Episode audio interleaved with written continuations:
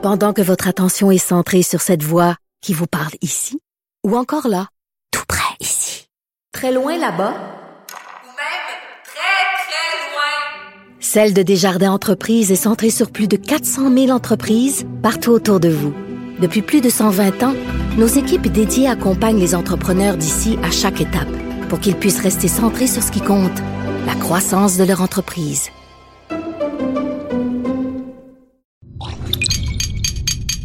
Cube Radio. Attention, cette émission est laissée à la discrétion de l'auditeur. Les propos et les opinions tenues lors des deux prochaines heures peuvent choquer. Oreilles sensibles s'abstenir.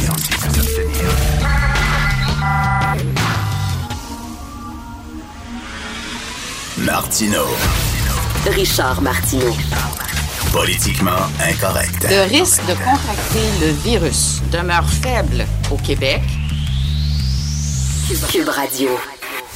Ben oui, c'est extrêmement dangereux partout à travers le monde. hein. L'Organisation mondiale de la santé dit que c'est la situation est très préoccupante, mais au Québec, on est distinct. Au Québec, ça, le virus arrête à frontière. Je sais pas, il y a quelque chose, il y a comme un genre de mur invisible autour du Québec, puis ça, ça, ça pénètre pas le Québec. Puis moi, te dire, avec notre système de santé, on est en business au Québec. Je système de détection Oh. est efficace, il est fiable et on a des protocoles de prise en charge qui sont très bien établis. Oh oui, très bien établi. Derrière, on devrait exporter notre savoir-faire partout à travers le monde parce que, attends minute, toi, le système de santé au Québec, bring it on.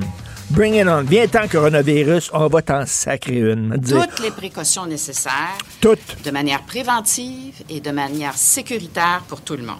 sécuritaire. Regardez la façon dont on fait face chaque année à la grippe ordinaire. Hein, On l'a tu l'affaire. On l'a. Ça marche au bout. Tu sais, la grippe ordinaire, il n'y a aucun problème avec nous autres. Fait que le coronavirus, vient-t'en. Vient-t'en au Québec. On va te sacrer à temps. Là, il va y avoir trois nouvelles cliniques. Vous savez, trois cliniques qui vont prendre en charge les gens qui croient avoir un symptôme de coronavirus. Là, tout le monde va se ruer sur ces cliniques-là parce qu'on aime ça, nous autres, aller à l'urgence. Appelez le 811 avant. Appelez le 811. Puis là, l'infirmière qui est au bout du fil va savoir si effectivement vous l'avez ou pas. Pour C'est- toute question concernant le coronavirus, faites-le un. Hein? Faut que tu tousses au téléphone à ce moment-là. OK. Ah, plus fort, hein? Ah, vous l'avez pas. C'est une, Non. toux, une toux sèche qu'on dit. Une toux sèche. C'est une gorgée, elle va être mouillée. Tout mouillé. Là, appelez, là, parce que c'est pas parce que votre enfant tousse que vous allez. Tu sais, on, est fort là-dessus au Québec. On va à l'urgence. tu euh, on, tape, on, on- se tape sur le doigt avec un marteau. Ah ouais, à l'urgence. Euh, ton enfant fait un peu de fièvre. Ah ouais, à l'urgence. Euh, Là, on va se ruer sur ces cliniques-là. Puis là, les cliniques vont être complètement débordées. Déjà, j'ai euh, une amie Facebook euh, qui, qui est infirmière et. Qui prend des appels, je pense qu'elle travaille à Info Santé, mais elle prend des appels et euh, elle dit qu'ils sont complètement débordés, mais complètement débordés. Les gens appellent là, en panique. J'ai-tu le coronavirus? Mon voisin a-tu le coronavirus? Mon chat a-tu le coronavirus? Là, on va se ruer sur ces cliniques-là. Mais selon Mme McCann, au Québec, on est correct. Il n'y a aucun problème. L'Italie au complet. L'Italie est en quarantaine au complet. Mais nous autres, il n'y a aucun problème au Québec. Ça ne nous touche pas. On est distinct ou bien on ne l'est pas. On est le peuple béni. Rappelez-vous, hein, le troisième secret de Fatima, c'était peut-être ça. Le Québec est un peuple de mutants. On est des X-Men. Les virus ne nous touchent pas. Nous sommes vraiment imperméables à ces maladies-là au Québec. Un bon métissage. tu sais, on est fait fort. On est fait fort, là, un mélange d'Amérindiens puis d'explorateurs. On mange des racines. Oh my God, on mange des roches. oui. On mange des roches, littéralement. Fait que. Bon. un autre, et je vais euh, un autre sujet, mais euh, je veux euh, attirer votre attention sur la chronique de Joseph Facal que je trouve assez rigolote, qui s'appelle Une génération si sage. Et ça, c'est un autre virus qui nous touche tous en Occident, le virus de l'hypocrisie. C'est-à-dire que tu penses quelque chose, mais tu le dis pas. Tu le dis pas parce que tu as peur d'être jugé. Si vous saviez, moi, le nombre de fois où ça m'arrive, des vedettes du monde du showbiz, évidemment, tu dans le monde du showbiz, il faut que tu, tu penses pareil, mais qui viennent me voir. Richard, je pense exactement comme toi sur plein de sujets. Mais pourquoi tu le dis pas? Mais... Alors lui, Joseph Facal, il est professeur, professeur à l'université, au HEC. Puis il dit, euh, il demande toujours euh, à ses étudiants, ben, poser des questions. Lui, il parle de plein de sujets controversés des fois, la religion, l'immigration, euh, etc. Ben, poser des questions. Il pose pas de questions. Il dit, si j'avais un terme pour parler de mes étudiants, il dit, ce serait sage. Ils sont prudents. Ils prennent jamais la parole en classe devant les autres. Ils posent jamais une question. Puis lui, il dit eh, C'est quoi votre opinion? Qu'est-ce que vous pensez de ça? Est-ce qu'on devrait baisser l'immigration ou pas? Puis là, il arrive avec des statistiques, puis des chartes, puis des, diagrammes, puis tout ça. Qu'est-ce que vous en pensez? Croc, croc, croc, bruit de criquet. Ils parlent pas. Et c'est écœurant comme ils sont prudents. Ils ont peur de se faire juger. Ils ont peur d'un coup, je dis quelque chose, puis je me fais juger. D'un coup, je me fais pointer du doigt. D'un coup, que je dis pas la bonne affaire. C'est incroyable comment ces, jeunes, ces jeunes-là vivent dans le regard des autres, en ayant peur du jugement du troupeau. D'un coup que je vais à contre-courant du troupeau. Tu sais, quand tu es à l'élémentaire, je peux comprendre. Quand tu as 10 ans, je peux comprendre. Ils sont à l'université, puis ils ont peur de dire ce qu'ils pensent. Ils ont peur du jugement de la gang. Ça, c'est vraiment, c'est tellement typé. La gang. Sophie, ma conjointe, qui a reçu... Euh, il y a deux filles qui ont écrit un livre sur euh, l'excision. Il y a beaucoup de, gens, ici au Québec, là, ici au Québec, de couples qui prennent leurs jeunes filles et qui vont à l'étranger les faire exciser ou qui demandent à ce qu'elle soit excisée ici. Je ne sais pas si ça se pratique, mais en tout cas, l'excision est quand même euh, pratiquée là, et voulue par certains parents. Il y a deux filles qui ont écrit ça. Et là, euh, Sophie, elle les reçoit en entrevue, une des auteurs, puis elle dit Hey, ça a dû marcher, votre livre, puis tout ça. Non, la seule entrevue qu'on a accordée, c'était à Sophie Durocher à Cube Radio. Sophie a dit Voyons donc. Aucun autre, aucun, même pas Radio-Canada, la presse, rien. Aucun média. Aucun média ne s'est intéressé à ce livre-là. Pourtant, c'est un sujet important. C'est l'excision des jeunes filles. Là, on est en train de capoter sur le, avec raison, les thérapies de conversion. Là. tu prends un, homosexuel et tu essaies de le transformer en straight. C'est interdit. Il y a une loi. Là. Mais là, écoutez, il y, a des, gens au Québec, au Canada, qui veulent faire exciser leurs jeunes filles, qui veulent leur faire enlever le clitoris. Ces deux filles-là ont fait une enquête, écrivent un livre, silence radio. Personne n'en parle. Ils ont donné une entrevue, une entrevue seulement. Ils n'en reviennent pas, eux autres. Une entrevue seulement à Cube Radio, à Sophie. Pourquoi? Les médias touchent pas à ça? Explosif. Ça peut être raciste, ça peut être vu comme raciste. Oh, attends, attends une minute, là on est en train de parler de certaines communautés. non, non, non, non. Peut-être que je vais me faire juger, moi, comme journaliste, si je fais une entrevue. Non, là, là, je le ferai pas. Je vais être prudent. Je vais être prudent. J'ai peur du jugement. D'un coup, d'un coup qu'un zozo qui me traite de raciste, d'intolérant, de xénophobe à cause de mon reportage. Oh non. Ouh, je touche pas à ça. En résultat, ces filles-là n'ont eu aucune, aucune exposure médiatique. Pourquoi? On a peur on a peur du jugement des autres. Puis là, tu vois, l'université, s'il y a un endroit où on devrait avoir des opinions, où on devrait confronter nos opinions, où on devrait... C'est bien à l'université. Joseph Facal dit non. Mes étudiants, prudents, prudents, prudents, ils ont peur de leur ombre. Tu leur demandes une opinion, ils ont peur, ils se regardent les uns les autres. Ils ont tellement peur. Le virus de l'hypocrisie et de la peur du jugement des autres. Vous écoutez politiquement incorrect.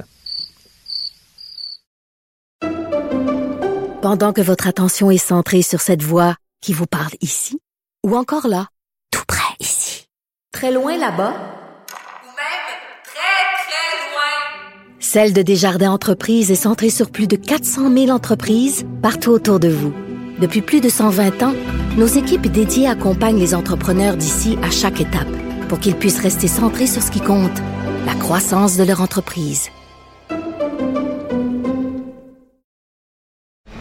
Pour nous rejoindre en studio. Studio à commercial cube.radio. Appelez ou textez. 187 cube radio. 1877 827 2346. Politiquement incorrect. Chronique économique de Michel Gérard, chroniqueur à la section argent, Journal de Montréal, Journal de Québec. Aïe aïe, Michel, ça fait ses forts hier. Ouh. Oui, monsieur. Oui, hier soir, hier, hier euh, on en a eu toute une euh, comme euh, séance boursière. Euh, écoute, euh, quand on suit le Dow Jones, là, parce que lui, tu comprends-tu, il est très élevé, donc euh, quand il se met à, à être volatile, il l'est pas à peu près. Alors, à un moment donné, on était quoi en baisse de 2100 points. Là. Euh, non, non, c'était terrible hier. Euh, D'ailleurs, à tel point qu'on sait, tu sais, ça fait quand même 11 années là, que nous sommes dans un marché, ce qu'on appelle un bull market, un marché haussier en bourse. Alors, mais hier, là, on est venu à un cheveu près là, euh, de tomber en marché, ce qu'on appelle baissier. Là. Pour tomber en marché baissier, au plan technique, là, c'est quand euh, le creux que tu atteins euh, dépasse les, les 20% par rapport au récent sommet euh, euh, que la bourse a atteint. Ah, Et puis, euh, donc, on y écoute, on est tombé à 19,5% euh, 5 dixièmes d'un point de pourcentage de tomber en marché. Et puis là, quand, quand, quand cela arrive, c'est c'est technique, là, c'est-à-dire qu'à un moment donné, euh, les machines se mettent à, à- à faire, à faire les folles, ce qui était le cas hier, soit dit en passant. Euh, je parle des machines électroniques, parce que maintenant, beaucoup, énormément de transactions se fait, euh, se, se fait euh, mécaniquement, là. Euh, c'est-à-dire, euh, c'est programmé euh, par les ordinateurs. En tout cas, Automatiquement, là, automatiquement. Tu dis, mettons, si ça descend en bas de ça, paf, l'ordinateur Ouais. vend automatiquement tes actions. Là. Ouais, ben c'est ça, là. C'est ça. C'est qu'il y a beaucoup de transactions de, de, de vente et d'achat, là, euh, qui sont programmées d'avance, puis rendu un certain seuil. D'ailleurs, hier, à tel point que, écoute, euh, quelques minutes après l'ouverture euh, à Wall Street de la bourse de New York, euh, on, on- a maintenant un système qu'on appelle on, on, on coupe les circuits. Alors, ce qui fait qu'hier, c'est arrivé, parce qu'en partant, là, on est tombé de 7% d'un coup. Et euh, donc, euh, la bourse a, a pris un petit moment pour euh, respirer, c'est-à-dire on a coupé les circuits, personne ne pouvait faire les transactions, puis après ça, on a recommencé. Tout ça dans le but, évidemment, d'éviter des ce qui s'est passé, bon, en, en- le 19 octobre 1987, lors du fameux crash. Là, Mais tu euh, le dis, a- Michel. euh, seul coup tombé de plus de 20% en une seule journée. Mais hier, quand même, à la Bourse de Toronto, écoute, c'est 10% hier qu'on a perdu sur la Bourse de Toronto. là. C'est énorme. Pense à ça, 10% là. Juste pour vous donner un chiffre, la Caisse de dépôt et de placement, elle, en bourse, là, elle a 117 milliards de dollars en bourse. Ben, 10% d'un coup, là, c'est 11 milliards qui viennent de tomber. Puis évidemment, quand on fait référence à la Caisse de dépôt et de placement, on pense à on pense à tout le monde à, à à son régime. Mais euh, à- ben, justement, mais Michel, etc., mais Michel, en parlant de régime de retraite, il y a beaucoup de textes ces temps-ci pour euh, les, les avantages et les désavantages, les différences entre les gens qui travaillent, mettons, dans le secteur public puis dans le secteur privé. Ouais. On dit dans le secteur pri- privé, ils sont mieux payés que dans le secteur public. Mais je peux te dire, aujourd'hui, quand tu vois la bourse se faire aller comme ça, puis que, puis que tu as un fonds de retraite à prestations déterminées, c'est-à-dire que Ouais. même si la bourse se plante, toi, tu ne perds pas Yo. une scène, m'a dit ça, ça vaut de l'or. Effectivement. Alors, alors pour euh, évidemment en cette période de, de réouverture, de renouvellement des conventions collectives avec euh, tous les employés de la fonction publique et, et parapublique, c'est sûr que le fait de bénéficier d'un régime à prestations déterminées, Et- c'est un gros avantage par rapport évidemment à la masse des gens euh, qui ne bénéficient pas d'un tel régime, c'est-à-dire qu'ils sont obligés, ils ont soit un REER ou bien un régime euh, à prestations euh, pas déterminées, en tout cas l'autre. Alors, toujours est-il qu'il fait c'est, extrêmement avantageux d'avoir un Ben, tel régime oui. de la part euh, des gouvernements parce que effectivement, comme tu le soulignes, et c'est très important, même si la bourse plantait de 50% eux, c'est une rente qui est garantie en fonction du nombre d'années puis un pourcentage Y de.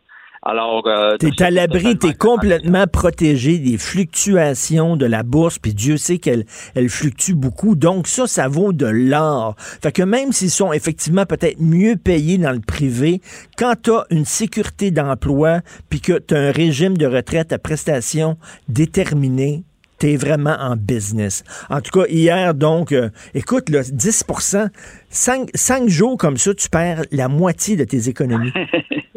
Oui, c'est ça qu'on ne souhaite pas. Puis d'ailleurs, effectivement, mais comme je te dis, c'est une journée folle hier, totalement folle, qui avait été, euh, le, le mouvement a été enclenché par euh, la, crise euh, au niveau du pétrole, c'est-à-dire que euh, l'Arabie saoudite, euh, ne pouvant, voyant que l'OPEP ne pouvait s'entendre avec la Russie, a décidé de laisser aller, de laisser tomber le prix du baril de pétrole, puis de, de, de continuer à produire à tour de bras, ce qui fait que ça a exercé une immense pression à la baisse sur le, le, le pétrole. Alors, ah, écoute, hier, le secteur des titres, des compagnies euh, en bourse, là, dans le secteur de l'énergie, ont perdu en une journée, tiens-toi bien, 27% Ah, 27 en une seule journée. Alors, bon, la bonne nouvelle, c'est que ce matin, les marchés semblent vouloir euh, respirer et puis repartir, euh, bon, euh, dans une correction, entre guillemets, à la hausse, ce qu'on apprécie beaucoup plus, n'est-ce pas?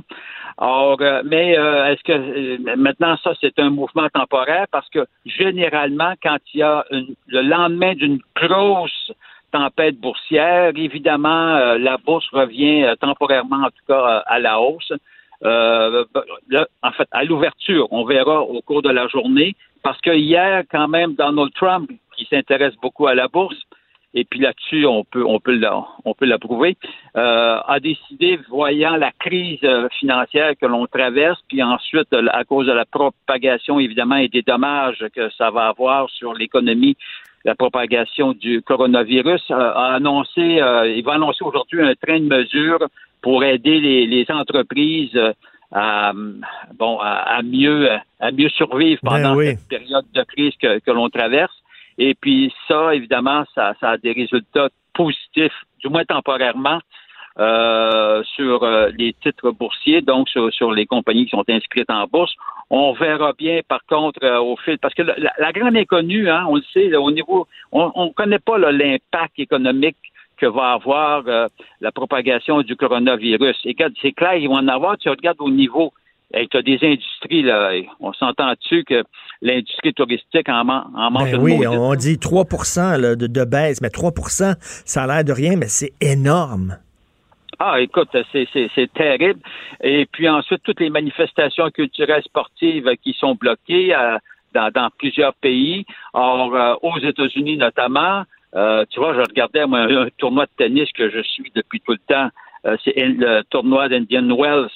Alors, euh, écoute, il est suspendu. Il n'y aura pas lieu. Il devait démarrer, je pense, la semaine prochaine ou cette semaine. En tout cas, bref, il, il est, sus- il est annulé. Or, euh, mais c'est plein d'événements comme ça qui sont annulés. Et ça, ça va avoir un impact, comprends-tu, sur l'économie. Mais on ne sait pas quelle est l'ampleur de cet impact-là. Ouais. Ce qu'on va découvrir au fil, au fil des prochains mois. Et aujourd'hui, aujourd'hui, bien sûr, c'est le dépôt du budget. On s'en, toi, tu es en direction justement de Québec, Michel. On s'en reparle demain. Euh, on va faire le, le point sur le budget. Merci beaucoup, euh, Michel Girard. On continue à te lire dans la section argent, Journal de Montréal, Journal de Québec. Merci.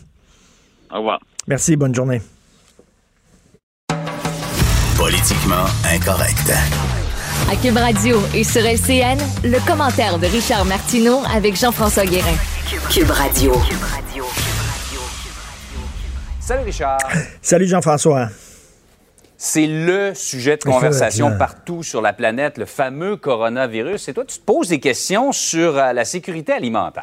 Ben oui, écoute, là, hein, 300 millions de, de- de jeunes enfants qui vont pas à l'école, les écoles fermées, l'Italie qui est en quarantaine, les messes, maintenant, on donne plus la communion, on donne plus l'hostie directement dans la bouche, même les prêtres ont peur, euh, les bénitiers sont vides, bref, c'est c'est vraiment une grosse crise. Alors, moi, je dis, lorsque la crise sera résorbée, il va falloir à un moment donné s'entendre en disant, là, c'est c'est comme les changements climatiques. Les changements climatiques, ça touche tous les pays. D'ailleurs, on a pris des politiques globales. hein. Les pays maintenant se, se rassemblent ensemble en disant qu'est-ce qu'on peut faire ensemble pour régler ce problème-là? Parce que, bon, à problème mondial, ça prend des solutions mondiales. Ben, ça va être la même chose au point de vue de, des habitudes alimentaires, euh, de la sécurité alimentaire. Regarde, ici, on a des règles très, très strictes d'hygiène. Manutention, vente euh, euh, de la bouffe. Tu sais, toute la crise qu'il y a eu avec le fromage ou les crus. On disait non, Ouais. non, non, c'est dangereux pour votre santé, ça n'a pas de bon sens. Le MAPAC est très, très sévère. Il va falloir se le dire, et ça, c'est pas être raciste, mais il y a des pays qui n'ont pas les mêmes règles que nous au point de vue de la sécurité alimentaire. Et c'est le cas, entre autres, de la Chine. Les fameux wet markets, ce sont des marchés euh, euh, traditionnels où il y a des animaux sauvages, il y a de la viande sur des étals à ciel ouvert qui peuvent rester là pendant plusieurs jours. Et l'Organisation mondiale de la santé, l'ONU, la Banque mondiale a dit que ce sont vraiment des incubateurs à virus. Euh, il y a eu une crise Ouais. de la grippe aviaire au début des années 2000. Ça venait de ces marchés-là. Donc, il va falloir, Jean-François, faire pression auprès de certains pays. Tu sais, quand il y a des pays qui polluent beaucoup, on se gêne pas pour dire Hey, toi, tu pollues, puis euh, parce que tu pollues, tu mets notre santé en danger, t'es mieux de changer tes habitudes. Ben, il va falloir faire la même chose pour la sécurité alimentaire, c'est-à-dire imposer des règles strictes qui sont pareilles un peu partout sur la planète. Surtout, Richard, qu'on ne sait pas exactement. On, en connaît très peu sur ce virus-là. Combien de temps il peut survivre? Comment précisément il peut se transmettre? On a des indices, mais c'est pas clair. Ben c'est ça. Puis tu sais, la déforestation, par exemple, au Brésil, là, on fait beaucoup de déforestation et ça, ben ça nous met en contact avec des virus qu'on ne connaissait pas et qui peuvent mettre notre santé en danger. Donc là, c'est, on couche, on couche tous dans le même lit. là. L'humanité, là, on est interconnectés, on couche tous dans le même lit. Donc, il va falloir, à un moment donné, s'asseoir, euh, les représentants des divers pays, en disant, ben là, ça prend des règles d'hygiène et de, de sécurité alimentaire qui sont les mêmes pour l'ensemble de la planète. Et ça, ça sera pas de la tarte parce que ça va demander à certains pays de changer leur façon de faire, leurs habitudes, et ça sera pas évident. Autre dossier maintenant, celui du euh, gazoduc Coastal Gas Link. Euh, on entend beaucoup parler des Autochtones, euh, entre autres les chefs héréditaires, là, qui sont contre, mais la majorité des, des gens sont pour. ce Ben c'est ça, on a oublié un peu à cette crise-là. là. On parle beaucoup du virus, mais on est encore actuellement au moment où on se parle en négociation. là. Le, parla- le, le gouvernement fédéral de Justin Trudeau est en négociation avec les chefs héréditaires euh, de la nation Wet'suwet'en euh, concernant ce fameux gazoduc. Et là, je lisais ce week-end, il y a un chef héréditaire des Wet'suwet'en qui, lui, appuie le gazoduc. Et on met beaucoup l'accent sur les Autochtones qui sont contre. Mais les Autochtones qui sont contre sont en minorité. Tu vois là, des écolos, puis tu vois des gens, là, ceux qui ont bloqué là, à Saint-Lambert, par exemple, nous sommes, nous appuyons nos frères autochtones de Wet'suwet'en, puis tout ça. Je m'excuse, mais il y a 20 nations autochtones qui sont directement concernées par le tracé du gazoduc. Ces 20 nations-là sont toutes pour le gazoduc. Il y a 13 chefs héréditaires, il y en a 5 qui sont contre, il y en a 8 qui sont pour, et au travers euh, le, le Canada, je lisais ça dans le National Post, il y a 400 chefs autochtones qui veulent travailler avec l'industrie énergétique, qui veulent avoir des retombées, qui veulent s'enrichir, qui veulent être des partenaires, qui veulent les traiter en égal et qui voient la manne passer puis qui disent écoute, on veut en profiter, nous, autres, on veut pas rester dans la pauvreté. Donc, on parle beaucoup, là, quand on parle des Autochtones et des- des grands développements comme ça, industriels, on pense que les Autochtones sont contre. Mais les Autochtones sont comme nous autres. Ils veulent s'enrichir, ils veulent en profiter, ils veulent se sortir de la misère. Donc, ça serait le fun. Actuellement, le gouvernement Trudeau est en train de négocier avec ceux qui sont contre. Et ceux qui sont pour ne sont pas invités à la table de négociation. C'est bizarre, ça. Comment ça se fait qu'ils n'ont pas le droit de s'exprimer, eux autres aussi? Donc, euh, tu sais, il ne faut pas mettre tous les Autochtones dans le même paquet. Ceux qui sont contre sont en minorité. En tout cas, on les a beaucoup entendus euh, dans les dernières semaines, ça c'est certain. Richard, je te salue en te saluant euh, du coude, euh, faisant le coude à coude et respectant le 1 mètre de distance pour éviter le coronavirus. Bonne journée On à peut toi en rire quand même, Oui. malgré tout. Salut, bonne journée. Salut, bonne journée. Politiquement incorrect. Joignez-vous à la discussion.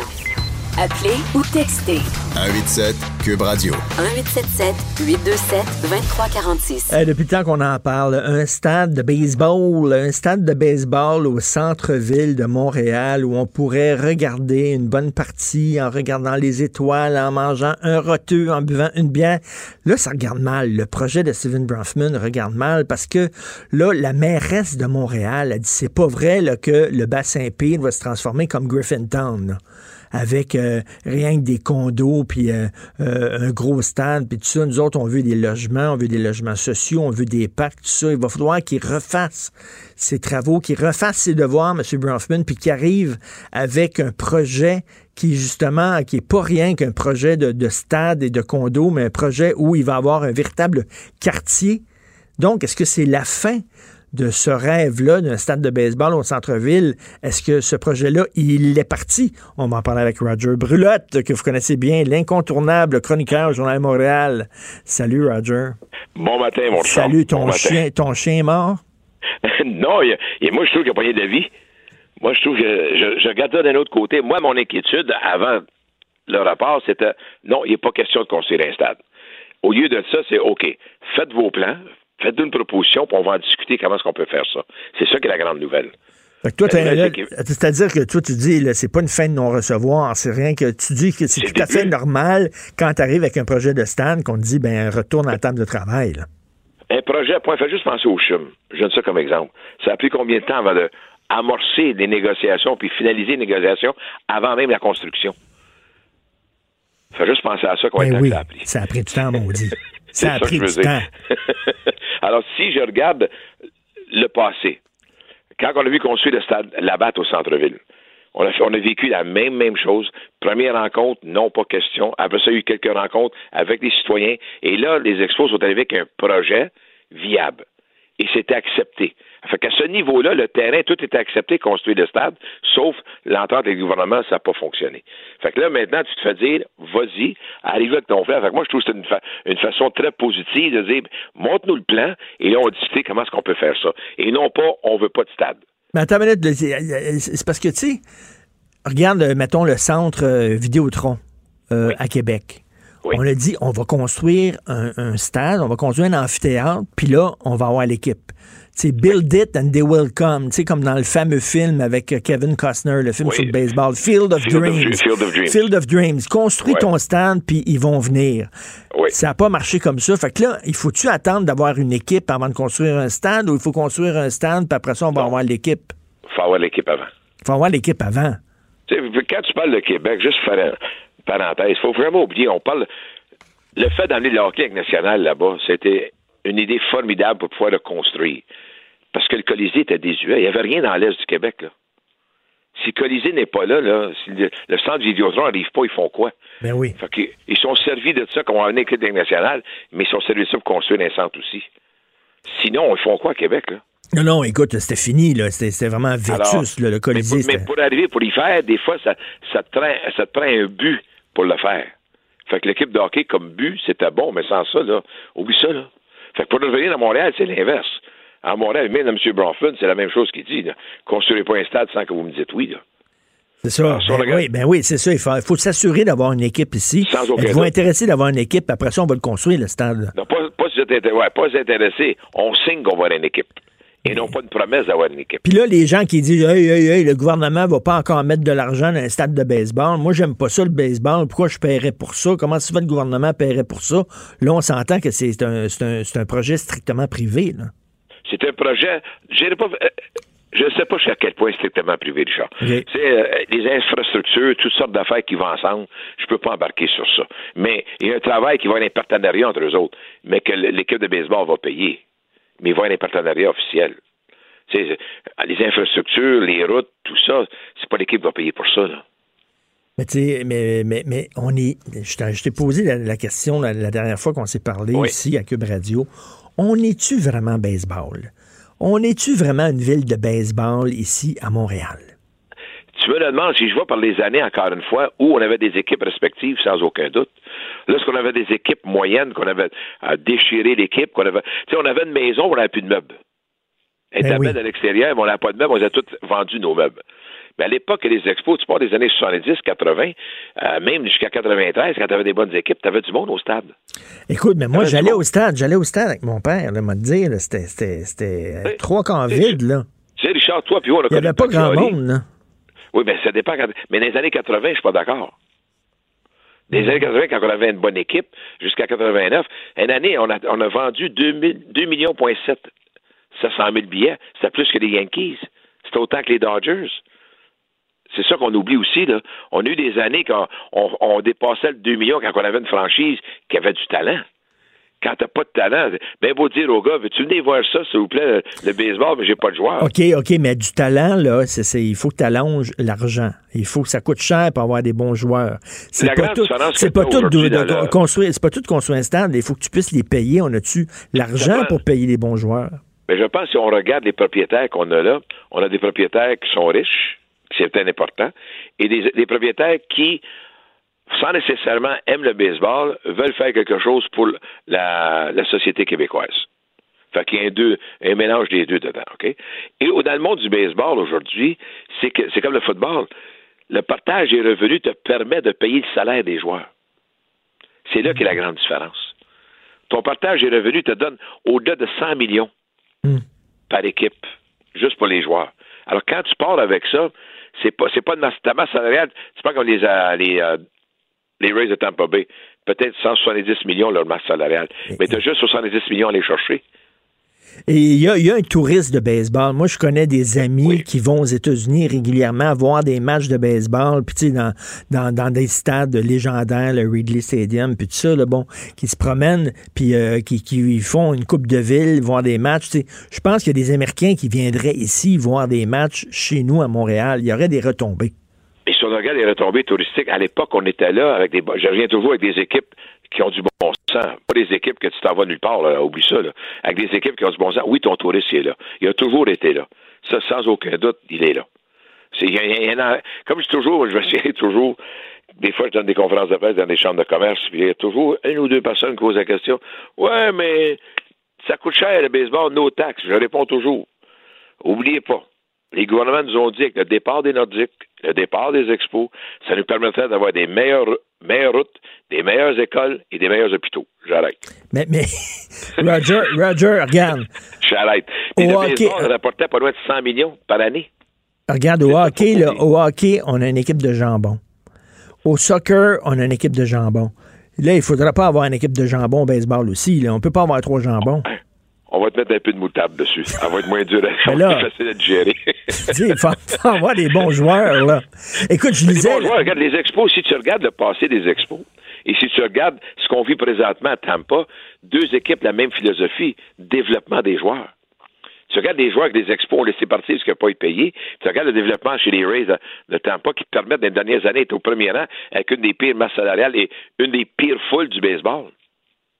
Je pense que si tu gères bien ton développement des joueurs, ça va ensemble. Puis euh, des joueurs francophones? Ce serait le fun. Tu sais, là, euh, Henri Richard est mort, puis on s'est dit, ah, c'était le fun à l'époque où il y avait des hockeyeurs francophones. Je, je pense qu'avec l'arrivée des, euh, du baseball majeur, on va revivre encore les joueurs francophones. Parce que si tu regardes les expos, là, pensez-y, tu as eu Eric Gagné, tu as eu Russell Martin, tu as eu Denis Boucher, tu as eu euh, le jeune, jeune Jason Terrien, qui ont tous connu les expos, qui ont joué des majeurs. Derek Aucoin. Tu sais, c'est des gens qui ont joué des majeurs parce que les expos étaient ici. C'est pour ça que moi, je pense qu'avec l'arrivée des expos, ton développement du baseball amateur va être excellent. Déjà, il est bon. Et ces joueurs-là, ils ont une chance d'aller jouer à Montréal. J'y crois beaucoup.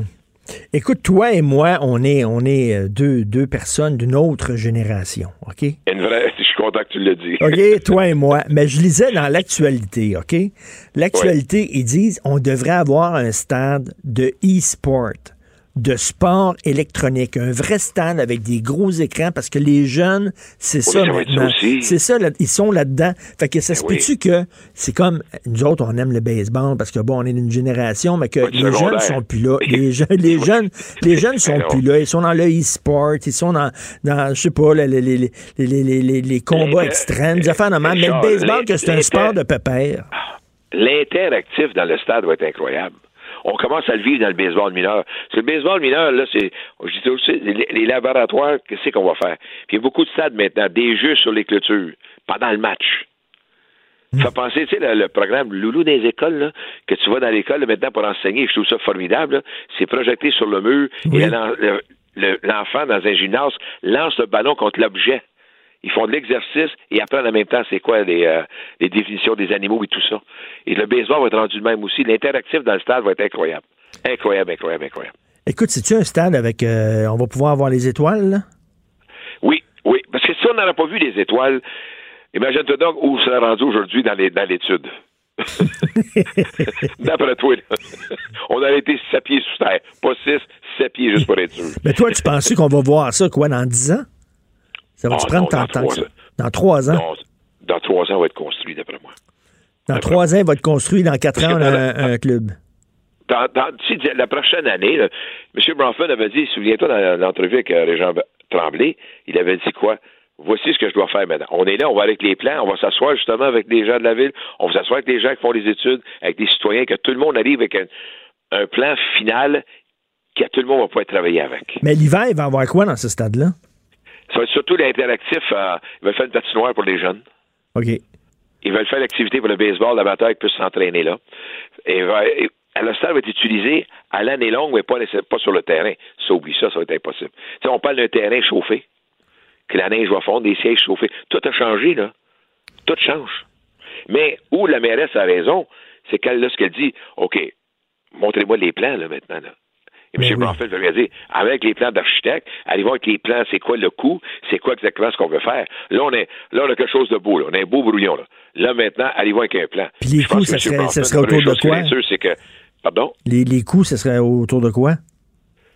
Je- je- J'aimerais bien te le dire, je ne sais pas. On sait pas encore, Ça, c'est- hein. C'est-tu rare que je te dis, je ne sais pas, je ne sais pas. c'est parce que dans tes coûts, tu vas des coûts du stade, mais des coûts qui vont être aussi partagés avec la construction des autres choses autour. Tu sais, parce que c'est un plan global que tu vas mettre là. C'est ça c'est pour ça que je te mentionne, Richard, que là, maintenant, arriver avec le plan. La crainte de M. Branchman, je pense qu'il n'était pas inquiète, mais je peux pas commencer à faire tout au complet. Puis là, j'arrive le lendemain de cette réunion-là, puis écoutez bien, là, ils nous disent, il n'y en a pas question. Là, là, là, ils, là, ils disent retourner à la table à dessin. Fait que pour toi, c'est pas nécessairement une mauvaise nouvelle. C'est dans la suite des choses. oui. Tu, tu as construit une maison sur un terrain. Au début, tu sais pas sur le terrain. Là, le gars dit oui, tu as le terrain. Là, maintenant, arrive-moi avec un plan. Ah oui.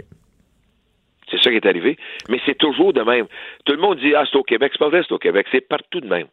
Dans tous les, les États, à chaque fois qu'ils ont construit un stade, il y a toujours eu des étapes à suivre et ça fait partie des étapes.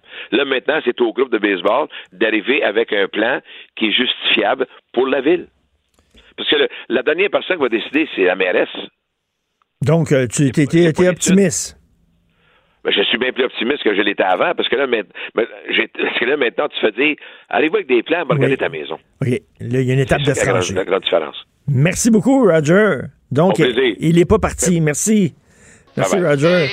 Casey was baseball mad,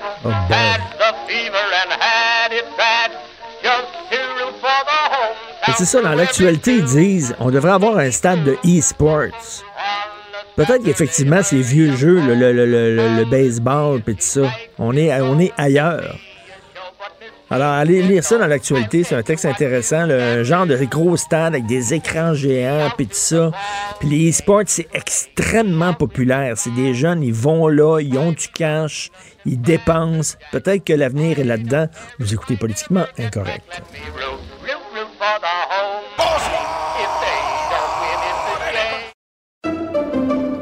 Pendant que votre attention est centrée sur cette voix qui vous parle ici, ou encore là, tout près ici, très loin là-bas, Ou même très, très loin. Celle de Desjardins Entreprises est centrée sur plus de 400 000 entreprises partout autour de vous.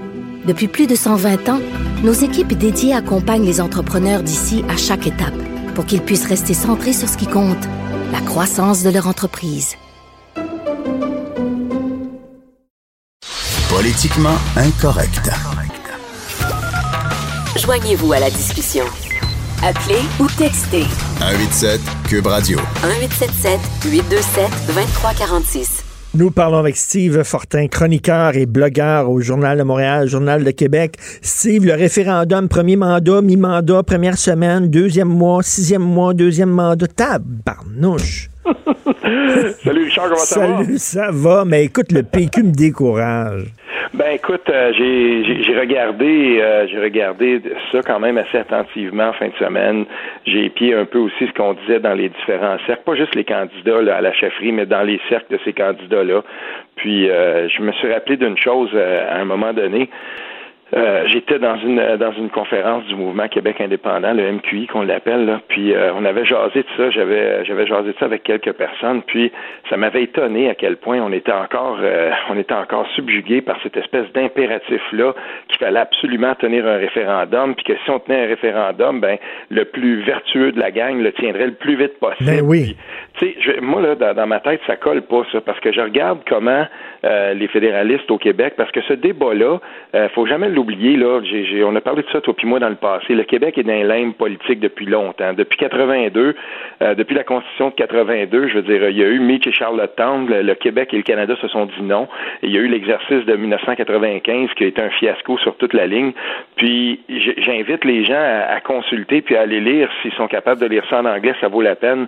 Parce que là, moi, je suis retombé là-dedans. j'avais vu ça, je l'avais feuilleté, mais j'avais le livre ici, Lawrence Martin, le Iron Man, la biographie non autorisée de Jean Chrétien par euh, Lawrence Martin, où il revient là-dessus. Puis quand ça avait été publié en 2003, ça, avait, fait beaucoup de bruit parce que Lawrence Martin avait, parlé avec l'ancien ministre de la Défense de Jean Chrétien, David Colonnet, puis lui avait, euh, lui avait dit en entrevue, ben effectivement, on avait des plans d'envoyer l'armée dans le cas où un oui passait.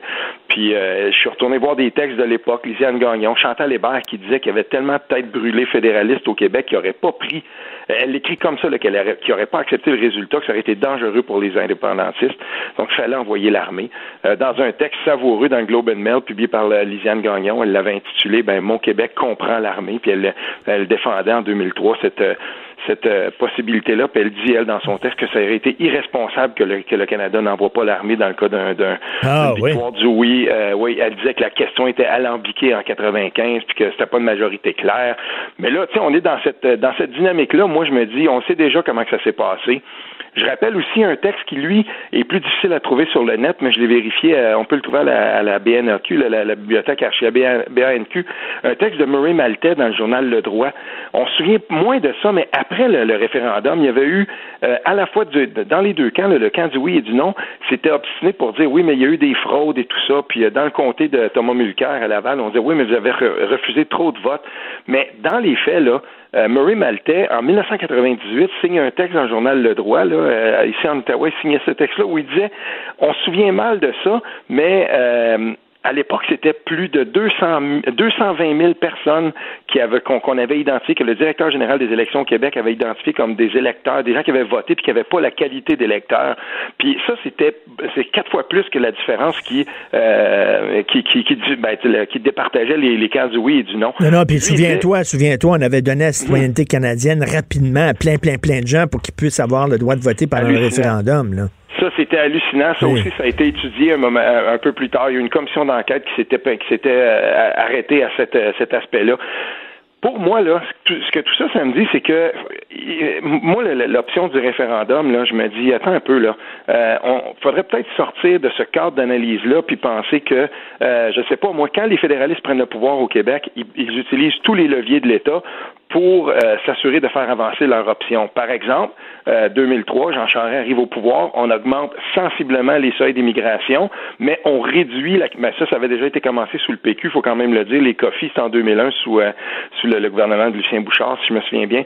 Mais donc, tu sais, on, on, augmente l'immigration, mais on réduit ou on s'assure qu'il n'y ait pas de régionalisation de l'immigration. On se souvient qu'en 2017, la, la, la, la, vérificatrice générale avait dit, mais la francisation au Québec, c'est un fiasco, on n'arrivait pas à le faire. Mais un nouvel arrivant au, qui, qui, qui, choisit le Québec, qui arrive au Québec, puis qu'on ne lui parle pas de la distinction linguistique du Québec, et qui finit par aller rejoindre un des bastions un peu plus anglicisés de, de, de Montréal, ben il aura jamais l'impression qu'il est au Québec. Lui va toujours se penser au Canada. Peut-être qu'il n'a même pas entendu parler du mmh. Québec. En fait, pour lui, c'est une province comme une autre. Puis, tu sais, à un moment donné, il faut être capable de regarder les choses différemment, puis se dire, un gouvernement indépendantiste au Québec devra faire des gestes de rupture et devra les assumer. Puis n'élisons pas. Un, attends, mais, euh, attends, toi, t'es pour, es pour un genre de déclaration d'indépendance sans, sans consulter la population?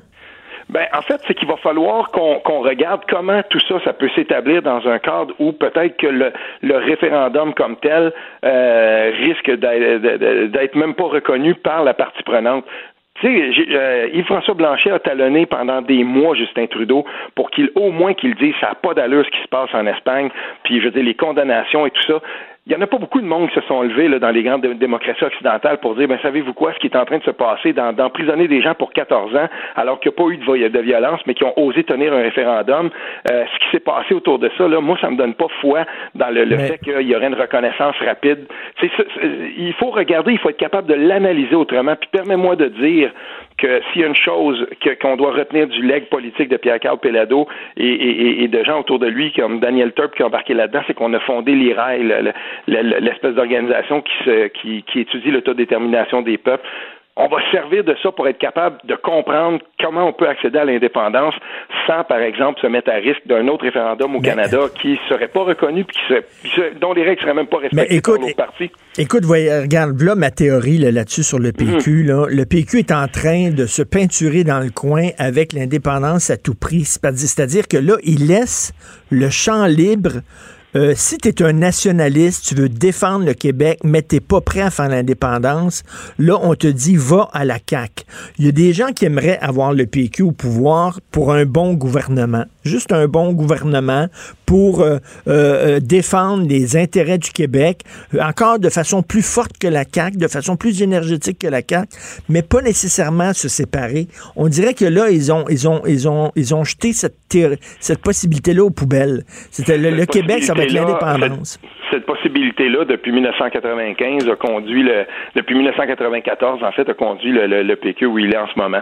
Et puis, si, si le, Parti québécois n'est pas capable d'assumer franchement l'option qui, qui, qui, l'anime et qui l'a vu naître, euh, ben, écoute, ça, ça, ça, pourra pas fonctionner pour moi, en tout cas. Parce qu'il y a déjà un parti qui existe comme ça. L'espace politique en ce moment, euh, je veux dire, on n'est plus dans, le, dans, dans la dynamique d'avant où tu avais dans le bipartisme où, euh, je veux dire, si tu n'étais pas libéral, ben euh, presque automatiquement tu devenais péquiste, puis tu disais, ben on est capable de vivre avec ça. Mais là maintenant, c'est plus possible. OK, mais Steve, donc, donc, donc, tu préfères, tu préfères que le PQ perde debout que gagner à genoux? Ben, à, genoux, en fait, c'est que si le PQ se met à genoux, il gagnera pas. C'est ça l'affaire, c'est qu'il faut, il faut voir la, question à, à, rebrousse-poil. Il faut la voir à l'envers. C'est que si le, si le Parti québécois ne s'assume pas comme parti indépendantiste, peut-être que le Parti québécois n'aura pas. Ben, assurément, le Parti québécois n'aura pas 50% des votes. Ça, ça arrive plus dans notre dans notre système électoral. Mais admettons que le Parti québécois réussit à se relever, puis euh, je, je sais pas, moi dirige un gouvernement minoritaire. Ben, à ce moment-là, il faudra qu'il s'assume pleinement pour dire on est indépendantiste, puis euh, servir des leviers de l'État pour monter, travailler tout de suite à faire l'indépendance.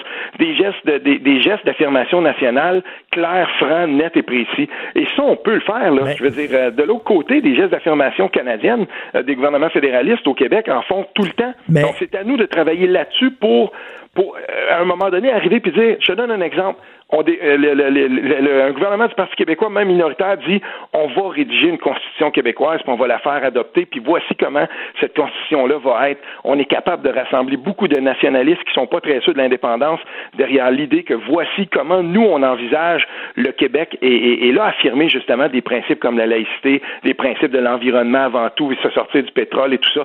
Tu sais, je veux dire, il y a plein de choses qu'on peut mettre là-dedans, puis quand on arrive au bout, ben on a créé comme une espèce de momentum. Puis si on est capable d'avoir une majorité de plus de 50 et même probablement beaucoup plus qui est derrière cette constitution-là, on a là déjà un levier très important pour nous diriger toujours de plus en plus près toujours des gestes d'affirmation nationale plus forts. Mais il se, il se condamne pas à être dans l'opposition, le PQ, en, disant haut et fort, là, nous autres, on est un parti indépendantiste, puis si vous votez pour nous, on va tout de suite, dès le lendemain de notre victoire, euh, mettre en, en, branle, enclencher ce processus-là, parce que là, tu le sais que l'opposition va dire un vote pour le PQ, c'est un vote pour l'indépendance, puis tu as vu les chiffres, l'appui à l'indépendance, oui, je sais bien, mais l'appui à l'indépendance, elle est, elle est ce qu'elle est, là, tu sais, les, les gens vont, les gens vont puis ils vont voter CAC.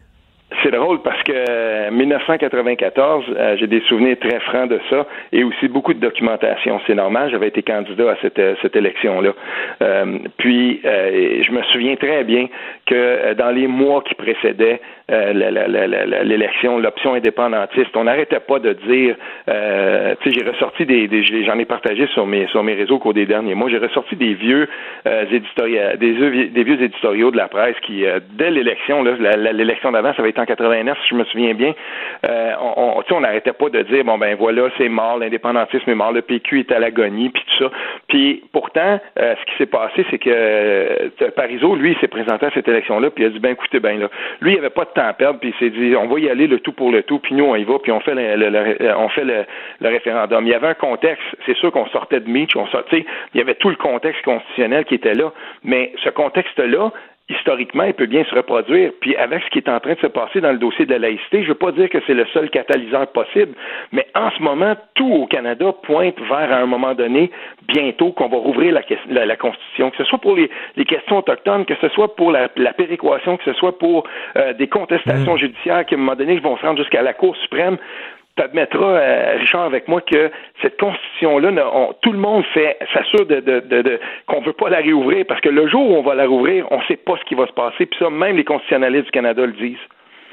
Mais, mais, mais, écoute, là, je reviens là, avec l'idée d'un référendum au premier mandat. là. Il n'y a rien que Frédéric Bastien qui est contre ça. Tous les autres candidats semblent être Mhm. pour ça.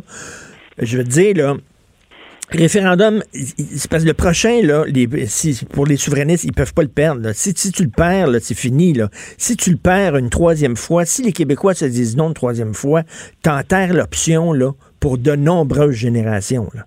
Les, les, les Québécois ont dit T'es mieux, t'es mieux, t'es mieux de, mieux de l'avoir, puis de, t'es mieux d'être Oui. sûr de scorer euh, si tu fais un référendum. Parce que si tu, Mais- si tu sens que tu vas le perdre, fais-le pas. Moi, quand, on- quand on me dit ça, Richard, je, je- je reviens toujours avec la même chose. En 1980, la longue question de, de et ça c'était alambiqué, l'espèce de Oui, souveraineté association de René Lévesque, une question qui tient sur un paragraphe, ça n'avait pas d'allure. Bon, les, c'est, oui, c'est vrai, les Québécois ont dit non à ça. En, les Québécois ont, ont- ont aussi dit non au rapatriement de la Constitution. En fait, ils n'ont jamais été consultés en 82. Et pour Mitch, là, les Québécois ont dit non au Canada. Donc, vraiment, ils se sont dit, écoute, les quatre conditions minimales de Robert Bourassa, si le Canada n'était pas capable de nous dire, ben, rentrez euh, dignement dans la Constitution, et là, presque à genoux, justement, ben, ils ont dit non à ça.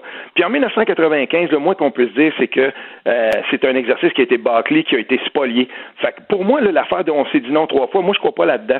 Tout est affaire, puis on est dans les limbes constitutionnelles depuis 1980, et il n'y a jamais, ben, en fait, depuis bien avant ça, mais le, Cana- le Québec n'est pas dans la Constitution canadienne, ne l'a jamais ratifié. Un jour, il va falloir qu'on Ben, c'est ça, mais on veut pas rentrer dans le Canada, mais on veut pas sortir. On est comme assis mais- en sa clôture, Christy. Exactement. Ça, ça me fait. Ça, c'est, c'est et c'est dans ces, c'est dans cet état-là, c'est dans ce- cet état d'esprit-là que je me suis fait répondre souvent euh, en, en- en 2017, quand le Canada fêtait son, 100 son 150e. J'ai publié une coupe de textes où justement je disais, mais c'est quand même drôle. Il fête son 150e avec euh, quoi 20-22% de la population qui est pas dans sa constitution. Puis on se faisait répondre quoi par les gens à Ottawa, puis par, par exemple, euh, François Legault à la CAQ. Lui, il disait, oui, mais c'est pas des vraies affaires. Mais savez-vous quoi? Dans la plupart des grandes démocraties auxquelles on veut se comparer, si on, si on traitait la Constitution comme ça, on se ferait traiter d'insouciant. Parce que va pas dire à quelqu'un qui est aux États-Unis que la Constitution, c'est pas les vraies affaires. Puis va pas dire Mais ça non. non. plus aux Français. Je veux dire, dans- on, on traite le texte fondateur qui unit un pays dans à peu près toutes les grandes démocraties comme quelque chose qui est important, puis c'est normal. Mais chez nous, pour justement perpétuer le fait qu'on voulait pas trop rouvrir la Constitution, puis on voulait, on voulait plus euh, rentrer dans ce débat-là, ben on, est- on en arrive où on en est là. Un Mais moi, j'aimerais que ça soit clair. J'aimerais que ça soit clair un jour, d'arrêter de jouer les tanguis. Si tu restes chez papa maman, accepte que c'est papa maman qui fasse les règles. Si tu n'acceptes pas que c'est papa maman qui fasse les règles, sac le camp. Là, on est comme entre deux. On est comme un adolescent, Christy. On prend pas la responsabilité de partir en appartement. On reste à la maison, mais on n'arrête pas de chialer contre papa maman. À un moment donné, il va falloir prendre euh, notre trou, là. Tu souviens-tu, là, je veux, je veux faire attention, mais c'est pas Guy Bertrand, à un moment donné, qui avait lancé l'idée de, bon, ben, parfait, donc, on va demander au, on va demander au Canada, faisons un, un- un référendum pan-national, puis demandons-leur s'ils veulent garder le Québec avec la, euh, en fonction des quatre conditions, avec la distinction et tout ça. Moi, je trouvais ça, j'avais trouvé ça amusant, j'avais trouvé ça intéressant. Je me disais, si on sondait les, les, les, les, les Canadiens, comme dans le temps de Mitch, puis on leur disait, bon, ben là, on va, re- on va régler ça. On aurait pu faire ça pour le 150e. Voulez-vous garder le, le Québec, puis en lui accordant les outils qu'il faut pour qu'il soit capable de, pe- de perpétuer, ça- ça- parce que c'est une des deux nations fondatrices du pays. Si on posait cette question-là à l'ensemble du Canada, je suis certain que ça, ça serait battu par 60-70% Mais tu vois, là, là, encore, là, c'est parce que nous autres, on veut pas prendre la responsabilité de prendre la décision. On va laisser la décision, on va demander aux Canadiens de décider pour nous autres parce qu'on n'est pas assez gottés pour prendre nos décisions pour nous-mêmes. Ben, c'est- On c'est- préfère c'est se faire peu- sacrer dehors du pays que de partir.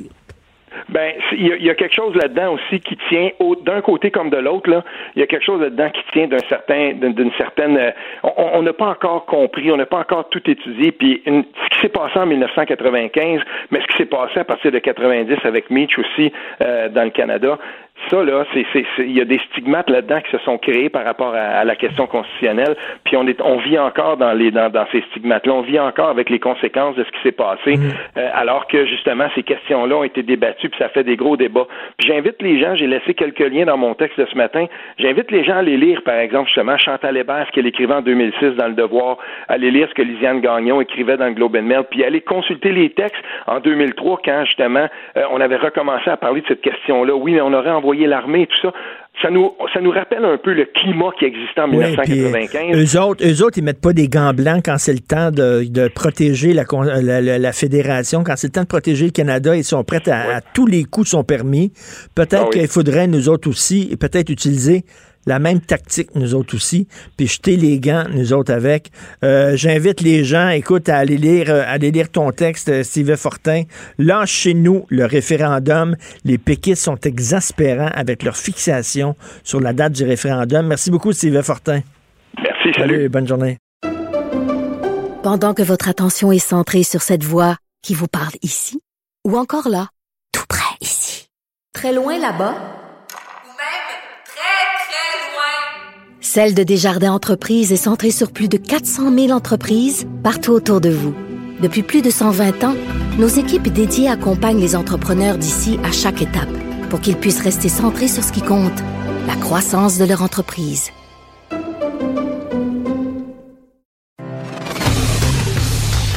Martineau, franchement, même avec les cheveux gris, il reste un animateur très coloré. Politiquement incorrect. Ottawa qui va s'attaquer aux thérapies de conversion. Euh, bon, on est tous contents de ça. le- le- les, thérapies complètement débiles, des parents religieux qui envoient leurs enfants là-dedans. On va te transformer, t'es gay, tu vois ça. Deux semaines là-bas, là, puis tu vas revenir, puis tu vas être un homme viril, tout à fait euh, un vrai. Euh, donc, on s'attaque aux, thé- aux thérapies de conversion. Mais je suis en train de penser à quelque chose. là. Obliger une petite fille de 6-7 ans à porter le voile, puis lui dire, il faut que tu caches tes cheveux parce que c'est un symbole de sexualité, puis, euh, c'est pas bon la sexualité des femmes, puis euh, il faut que tu fasses euh, preuve de pudeur dans ton habillement parce que tu vas susciter le désir chez les hommes, etc. C'est pété, ça aussi, il y a quelque chose de pas correct. Est-ce qu'on... Selon moi, c'est aussi une maltraitance que les thérapies de conversion. Prendre un gay en disant on va te forcer à devenir straight. C'est comme à l'époque, quand tu étais gaucher, puis il tapait, là, il tapait ses mains à coups de règle parce qu'il voulait que tu deviennes droitier parce que les gauchers étaient mal vus. Euh, puis euh, ça, ça faisait, il y, avait, il y avait des problèmes psychologiques. Les enfants développaient des problèmes psychologiques. Même chose, tu prends un gay, puis tu dis, on va te forcer à devenir straight. Puis tu lui répètes à longueur de jour que c'est pas correct qu'il soit gay, puis c'est épouvantable, puis qu'il doit se détester, puis il doit changer. Il y a des problèmes psychologiques. Mais dire ça à un enfant ou c'est une petite fille, on va te voiler, puis il faut que tu fasses attention, puis il faut pas que tu suscites le désir de... Ben, c'est une forme de c'est une forme de maltraitance aussi. Je suis désolé. Les Juifs assidiques, là, qui poursuivent le gouvernement en disant nous autres, on nous envoyait dans des écoles, on nous remplissait la tête de niaiseries, de sornettes, de balivernes. On est sorti de l'école à 25 ans, on connaissait rien. On savait même pas c'était quoi le fleuve Saint-Laurent. On connaissait strictement rien. C'est une forme de maltraitance qu'on accepte, qu'on accepte tous dans notre société. Hein, Puis en plus, euh, tu vois les petites filles partir d'un bord, les petits gars partir de l'autre parce qu'ils ils- ils apprennent pas la même chose. Les petits gars, ils lisent la Torah à longueur de jour. Les petites filles, ils apprennent l'économie euh, pour euh, faire des enfants, puis faire de la bouffe, puis tout ça. C'est une forme de maltraitance. C'est comment ça se fait que il y a des formes de maltraitance qu'on n'accepte pas, comme les thérapies de conversion en disant c'était cœur, Vraiment, on va, on va adopter un projet de loi pour on est contre ça. Je parlais tantôt, en début d'émission, ces deux filles-là qui ont écrit un, livre sur l'excision au Canada, comme quoi ça existe. Il y a des parents qui emmènent leur petite fille dans certains pays, ils font exciser, puis ils reviennent ici. Euh, c'est une forme de maltraitance. Est-ce qu'on va sévir contre ça? En Colombie-Britannique, forte euh, population asiatique et euh, indienne. Et il y a beaucoup, beaucoup d'avortements sélectifs sur la base du sexe. Quand les femmes apprennent qu'elles sont enceintes d'une fille, plutôt qu'enceintes d'un gars, elles se font avorter parce que dans leur culture, une fille n'a pas la même valeur qu'un gars c'est une forme de génocide. Quant à moi, c'est comme on tue les filles avant même qu'elles voient le jour parce qu'elles ne doivent pas voir le, jour. Elles ne méritent pas de voir le jour parce que c'est une fille. Et c'est du mauvais sexe. On va se faire mauvais sexe, on va se faire avorter. C'est un genre de forme de qui, est inacceptable aussi. Est-ce qu'on va sévir contre ça? Est-ce qu'on va adopter des lois aussi en disant on refuse totalement une loi contre l'avortement sur la base du sexe? Je n'en entends pas parler. C'est bizarre. Il y a des formes de maltraitance qu'on dit, hey, ça, ça n'a pas de sens. Mais il y a des formes de maltraitance qu'on accepte dans notre société. Vous écoutez politiquement incorrect. Pendant que votre attention est centrée sur vos urgences du matin, vos réunions d'affaires du midi, votre retour à la maison ou votre emploi du soir, celle de Desjardins Entreprises est centrée sur plus de 400 000 entreprises à toute heure du jour. Grâce à notre connaissance des secteurs d'activité et à notre accompagnement spécialisé, nous aidons les entrepreneurs à relever chaque défi pour qu'ils puissent rester centrés sur ce qui compte, le développement de leur entreprise. Politiquement incorrect. Martino, il aurait pu être humoriste. Mais comme l'actualité n'est pas toujours drôle, il a préféré animer Politiquement incorrect. Cube Radio. Alors, dimanche, c'était bien sûr la Journée internationale des femmes et il y avait des dizaines de manifestantes qui sont allées manifester contre les bureaux de Pornhub parce que vous le savez, Montréal, on est la plaque tournante en ce qui concerne les, euh, euh, les, les, les, sites justement de, de, vidéos pornographiques. Il y en a beaucoup ici. Euh, donc, on est allé manifester. Nous allons en parler avec Sylvie Lavallée, sexologue et psychothérapeute. Salut Sylvie. Hey, bonjour Richard. Hey, merci beaucoup d'avoir accepté notre, notre invitation. Sylvie, bon, il y a des griefs qui sont justifiés. Il y a des femmes qui disent, il y a des mineurs qui se sont retrouvés dans les vidéos hébergées par Pornhub. Euh, on voudrait que vous vous assuriez que toutes les filles dans vos vidéos soient majeures. Là-dessus, on est tout à fait d'accord. Les femmes disent aussi, il y a des filles qui sont euh, victimes de vengeance porn, c'est-à-dire que leur chum les a filmés pendant qu'ils étaient tout nus en train de baiser. Puis une fois qu'ils se sont séparés, le gars veut se venger. Il a décidé de, d'envoyer sa vidéo et ces vidéos se retrouvent là sur le site de Pornhub. Ça, je pense, Sylvie, c'est des griefs qu'on, qu'on peut appuyer, là, tout à fait. Là. Euh, je dirais que dans le monde de la porno, c'est une belle pizza toute garnie. Il y a beaucoup de saveurs, beaucoup, beaucoup d'ingrédients. Hein? Alors, euh, c'est sûr que tout ce qui est de l'ordre de la gratuité, ben il y a un peu un mélange de tout. On ne sait pas ça provient d'où. Est-ce que ça vient de l'Europe de l'Est, du, du, trafic humain? Du euh, revenge porn comme tu comme tu le mentionnais, euh, de la pédophilie. Alors il y a une variété qui est déplorable. Alors c'est de je pense que c'est pour ça que les euh, les gens manifestaient. C'est ça, il y a même il y avait même la sénatrice indépendante Julie oui. Méville Deschênes qui était là, puis elle disait c'est scandaleux que Pornhub ait partagé des vidéos en caractère sexuel impliquant des filles d'âge mineur. Scandalisant, c'est assurément.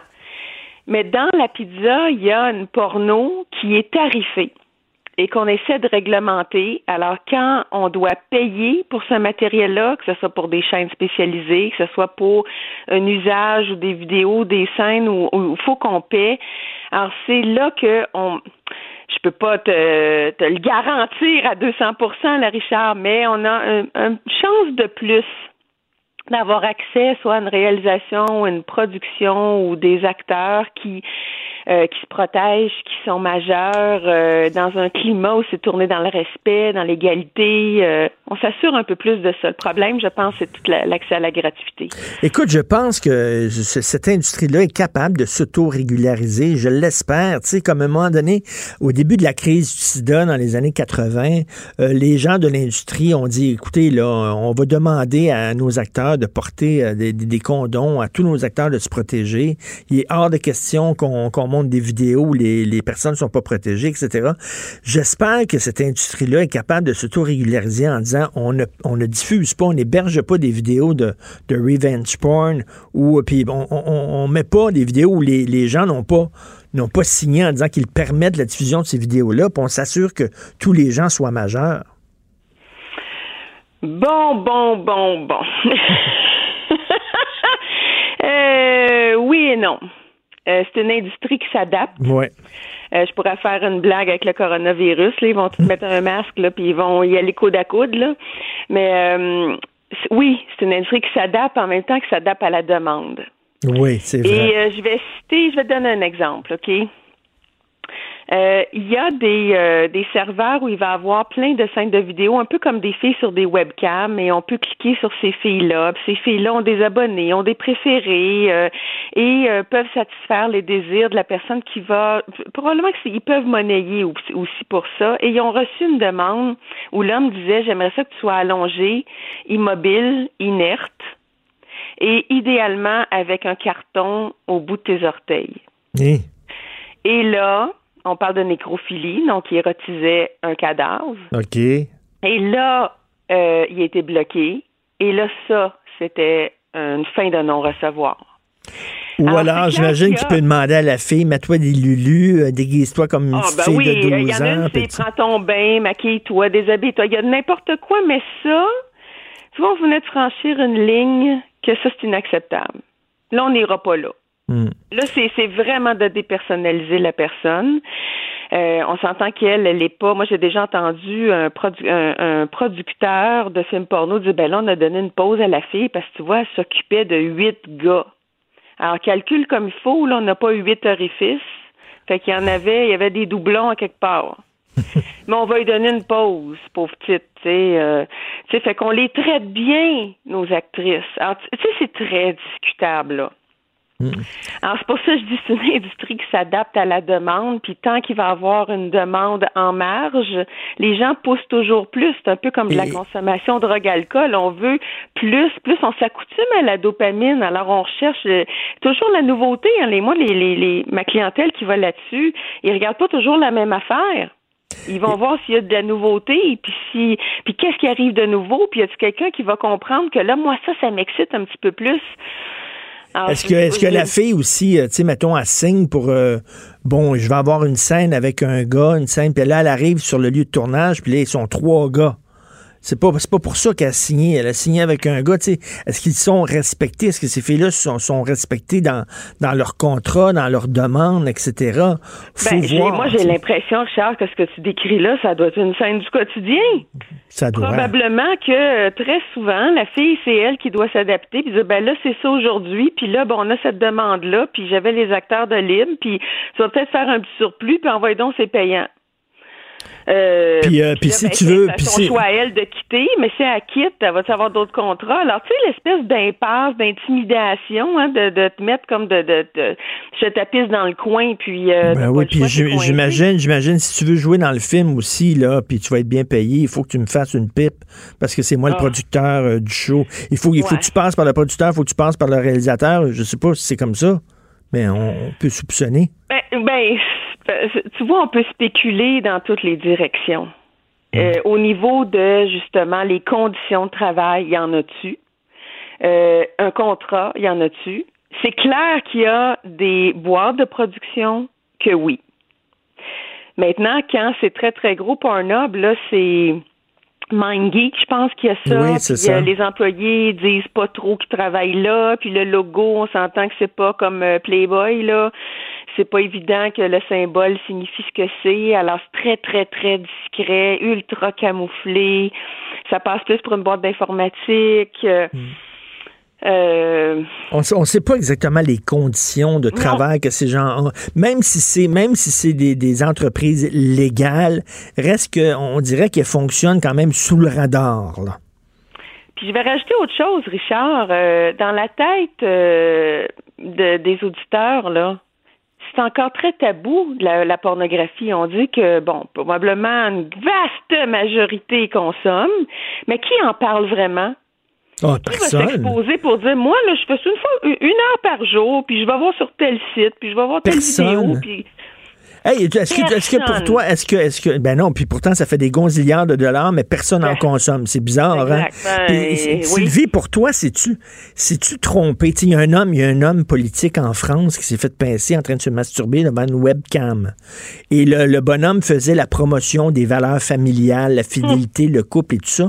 Et là, les gens, ils ont dit, regarde comment il est hypocrite.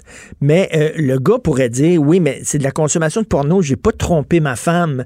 Euh, euh, je sais pas, a- quelqu'un qui se masturbe devant une fille, une webcam, c'est-tu trompé, c'est-tu pas trompé, c'est quoi? Comme- Euh, Hein, dépend. euh, là, je vais y aller très, très général. C'est souvent quelque chose qu'on fait à l'insu de notre partenaire de vie. Donc, euh, posez-vous la question, est-ce que je ferais la même chose en présence de mon amoureux, mon amoureuse? Alors, si c'est non, ben vous, il y, y a un petit mensonge, une petite trahison. Vous n'êtes pas en train de développer une relation d'attachement, d'amour, et il n'y a pas un investissement amoureux ou sexuel dans ce que vous faites. L'homme rentre pas dans l'écran, participe pas à la scène. Mais déjà, une webcam, c'est un peu plus interactif Hmm. S'il échange, puis que la personne, elle est en live, elle est en direct, et puis il y a, il y a un- il y a un échange, puis que c'est un abonné fidèle, puis qui va tous les jours. Alors, veut, veut pas, il développe un lien qui ne dit pas à personne. Pendant qu'il fait ça, il fait pas autre chose. Il est pas en train de, euh, de créer un moment d'intimité avec sa partenaire. Hmm. Alors c'est oui, moi je trouve que ça arrange les gens de dire que c'est pas de l'infidélité. Mais dans le fond, c'est l'infidélité, c'est comme de ramener ça à une relation sexuelle complète, puis euh, que je pars en week-end avec cette personne-là, puis je développe des liens, puis que j'ai une double vie. C'est une forme d'infidélité. C'est une forme, puis si tu préfères, si tu préfères te masturber devant des sites porno que de coucher avec ta femme, puis euh, Ben, quand, il y a, y un évitement ou il y a une fuite là il y a quelque, quelque chose part. qui marche pas, là. Puis si, Ben, quand oui. c'est le temps de coucher avec ta femme, ben, t'as plus de désir parce que tu viens tout juste de te branler il y a une demi-heure devant Oui, l'ordinateur. ta femme, elle fait pas ce que l'autre fait. Mais oui. Puis toi, ben, euh, ça te permet pas d'oser. euh, dans, de, de- ça, c'est un aspect intéressant aussi. Tout ce qu'on se permet seul, mais qu'à Mais- deux, on se censure et on se brime. Tout d'un coup, notre code d'éthique en bac, mais tout seul, hop, il prend du lousse. Ben oui. Toi, j'imagine, là, toi, t'es psychothérapeute puis t'es sexologue, ça doit être beaucoup, beaucoup de, un gros pourcentage de ta pratique, c'est de, de- des gens comment ils, comment ils peuvent négocier, gérer, gérer leur pornographie dans leur vie, la place de la porno dans leur vie. J'imagine ça prend énormément de, de, de, de, de- de tes clients, ça. Je vais te confier quelque chose, Richard. Euh, quand les gens viennent consulter spécifiquement pour ça, qu'ils ont une addiction, euh, qu'ils se rendent compte qu'ils ont une consommation exagérée de pornographie ou qu'ils sont fait surprendre, c'est très difficile d'arrêter quelque chose qui procure une satisfaction. On s'entend que ça ne le rend pas malade. Il ne fera pas une overdose. Ça n'atteint pas sa santé physique. Donc, il va falloir qu'on joue sur la santé mentale, sur le déséquilibre qu'il y a dans sa vie. Et c'est difficile parce que ça m'excite, ça me fait jouir, puis ça fait mon affaire. Donc, c'est très, très difficile d'arrêter ça. Plus particulièrement tout ce qui a rapport à la sexualité. Fait qu'il faut vraiment trouver le sens. Qu'est-ce qu'on fuit? Qu'est-ce que ça représente? Qu'est-ce que j'exprime pas avec mon partenaire? Comment retrouver des liens de l'investissement amoureux? Donc, gérer de la porno, il n'y a pas de problème dans un couple qui en consomme ensemble, puis qui a une sexualité en quantité et en, en qualité. Donc, on le fait souvent et différemment. Il n'y a pas de problème parce que ça fait partie d'un tout. Mais quand la personne a un refuge personnel, s'isole, est seule sur son île déserte, puis c'est elle seule qui a un hélicoptère ou le plan pour se rendre, Euh. ça devient difficile parce qu'elle est autonome dans son secret. Tout à fait. Puis quand c'est l'épice sur ton steak, c'est correct, Mm. la porno. Mais quand ça devient ton steak, tu sais, quand ça, Ben, quand ça devient ta sexualité, là, il y a quelque chose de pas correct. Ben, je, je vais reprendre l'exemple du steak. C'est un filet mignon dans une assiette sale, pas appétissant. ben, c'est ça. Euh, un euh, gâteau au chocolat dans une assiette sale. Donc, le produit est appétissant, mais c'est mal présenté. Tu sais, repensez à ça, là. C'est, c'est ça, dans le fond. Mhm. Je pense que c'est quelque chose de bien, mais c'est vraiment inapproprié. Tout à fait. Merci beaucoup. Bref, il y a des questions à se poser sur la place que la pornographie prend dans notre vie, comme la place que les jeux vidéo prennent dans la vie des enfants. On dirait qu'on préfère le virtuel à la réalité. Pourtant, mon Dieu, une vraie fesse, c'est pas mal plus le fun qu'une fesse en, en pixels. Merci. Bien dit, Richard! Merci. Tu sais, le, le- le- le grain de la peau, toucher de la vraie peau, c'est quand même, c'est quand même intéressant. Merci, Sylvie Lavallée. Merci. Sexologue et psychothérapeute. Pendant que votre attention est centrée sur cette voix qui vous parle ici, ou encore là, tout près ici, très loin là-bas, Celle de Desjardins Entreprises est centrée sur plus de 400 000 entreprises partout autour de vous. Depuis plus de 120 ans, nos équipes dédiées accompagnent les entrepreneurs d'ici à chaque étape pour qu'ils puissent rester centrés sur ce qui compte, la croissance de leur entreprise. Martino. Un Martino par jour éloigne le médecin pour toujours. Vous écoutez Politiquement incorrect. Sommes-nous toujours en démocratie? C'est la question que pose Denise Bombardier dans sa chronique aujourd'hui. Bonjour Denise. Oui, bonjour, Richard. Avant, avant euh, les gens pensaient aux droits collectifs, on se considérait comme euh, partie d'un vaste tout, d'une collectivité, d'une société. C'est drôle, on n'a jamais autant parlé de vivre ensemble et la, la, la, la, la société n'a jamais été autant atomisée. On est chacun dans son coin. Maintenant, on se définit par la couleur de notre peau, par notre orientation sexuelle, par notre, par notre, euh, notre, notre Ouais. religion. C'est particulier. Oui. Et c'est en ce sens-là que je dis la démocratie te- telle qu'elle a existé très longtemps. Euh, et surtout avec des et surtout ça il y avait aussi une influence du système euh, électoral et nous évidemment c'est nous sommes dans le système euh, britannique donc c'est un parti ou l'autre et euh, quand les, quand un des deux partis a disparu c'est un autre parti qui a pris le relais Hein, on ne sait pas, il n'y a pas eu trois partis qui pouvaient gouverner. Et on n'a pas eu beaucoup de gouvernements minoritaires au Québec. Euh, c'est sûr que euh, y a quelque chose de la notion de citoyen qui est affaiblie dans la mesure, je sais qu'il y a des gens qui sont absolument pas d'accord avec nous, avec moi, mais là-dessus, mais c'est sûr que la notion de citoyen n'a plus la primauté, c'est plus la primauté. C'est la notion d'individu, parce que nous sommes dans un système, et ça, c'est évidemment dû aux, aux chartes qui nous gouvernent et aux interprétations aussi que les tribunaux ont donné des chartes. Et parce que c'est eux qui définissent la société, c'est eux qui ont défini la société pour qu'on en arrive là, qui ont confirmé par des jugements de cour la, la, la primauté de l'individu sur euh, sur euh, sur le groupe, quoi. Et on, on reconnaît, on euh, c'est très très difficile et je pense qu'il y y a une dévalorisation de la politique et de ceux qui font la politique aussi à cause à cause de ça.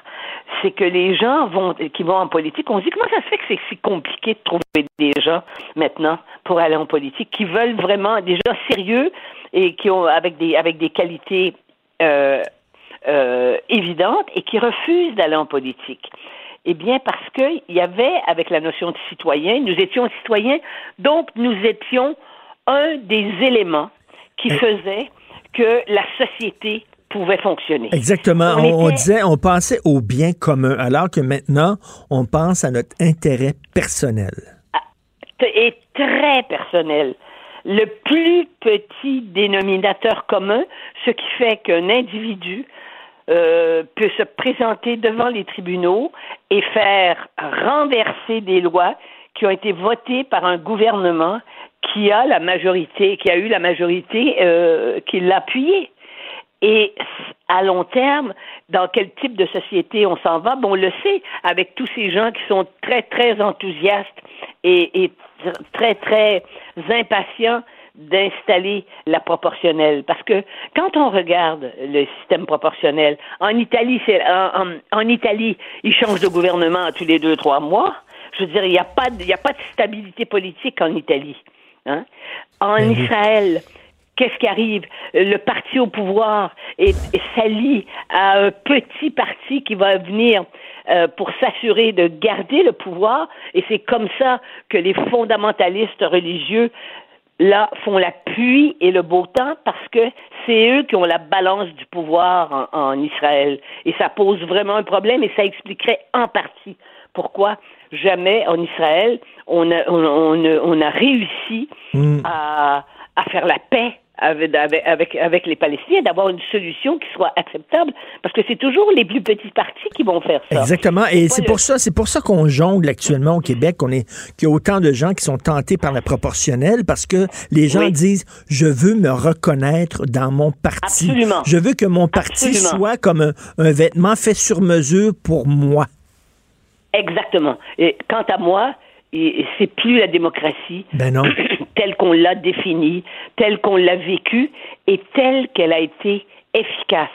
Et elle a été efficace d'abord pour une chose, c'est qu'elle a assu- assuré la stabilité de nos pays. hein. Il n'y a pas de coup d'État dans nos pays, il n'y a pas de renversement euh, par des individus. Euh, et elle a assuré le- le- la libre expression. Elle a assuré des libertés fondamentales jusqu'à maintenant. C'était pas parfait, évidemment. Je le dis dans mon papier. Le FLQ, c'était pas l'idée de, c'était ce parti qui voulait justement renverser le gouvernement. On- vous voyez bien que ça a été, ça a été un épiphénomène. Ça a eu des conséquences, mais ça a été un épiphénomène. Eh bien, ça, euh, là, je ne sais pas dans quel type de société euh, on s'en va parce que effectivement, vous savez, il va quand on sait que maintenant il y a des racisés ce qui se disent racisés parce qu'on est obligé d'utiliser des mots qu'on n'avait jamais. Oui, ben oui.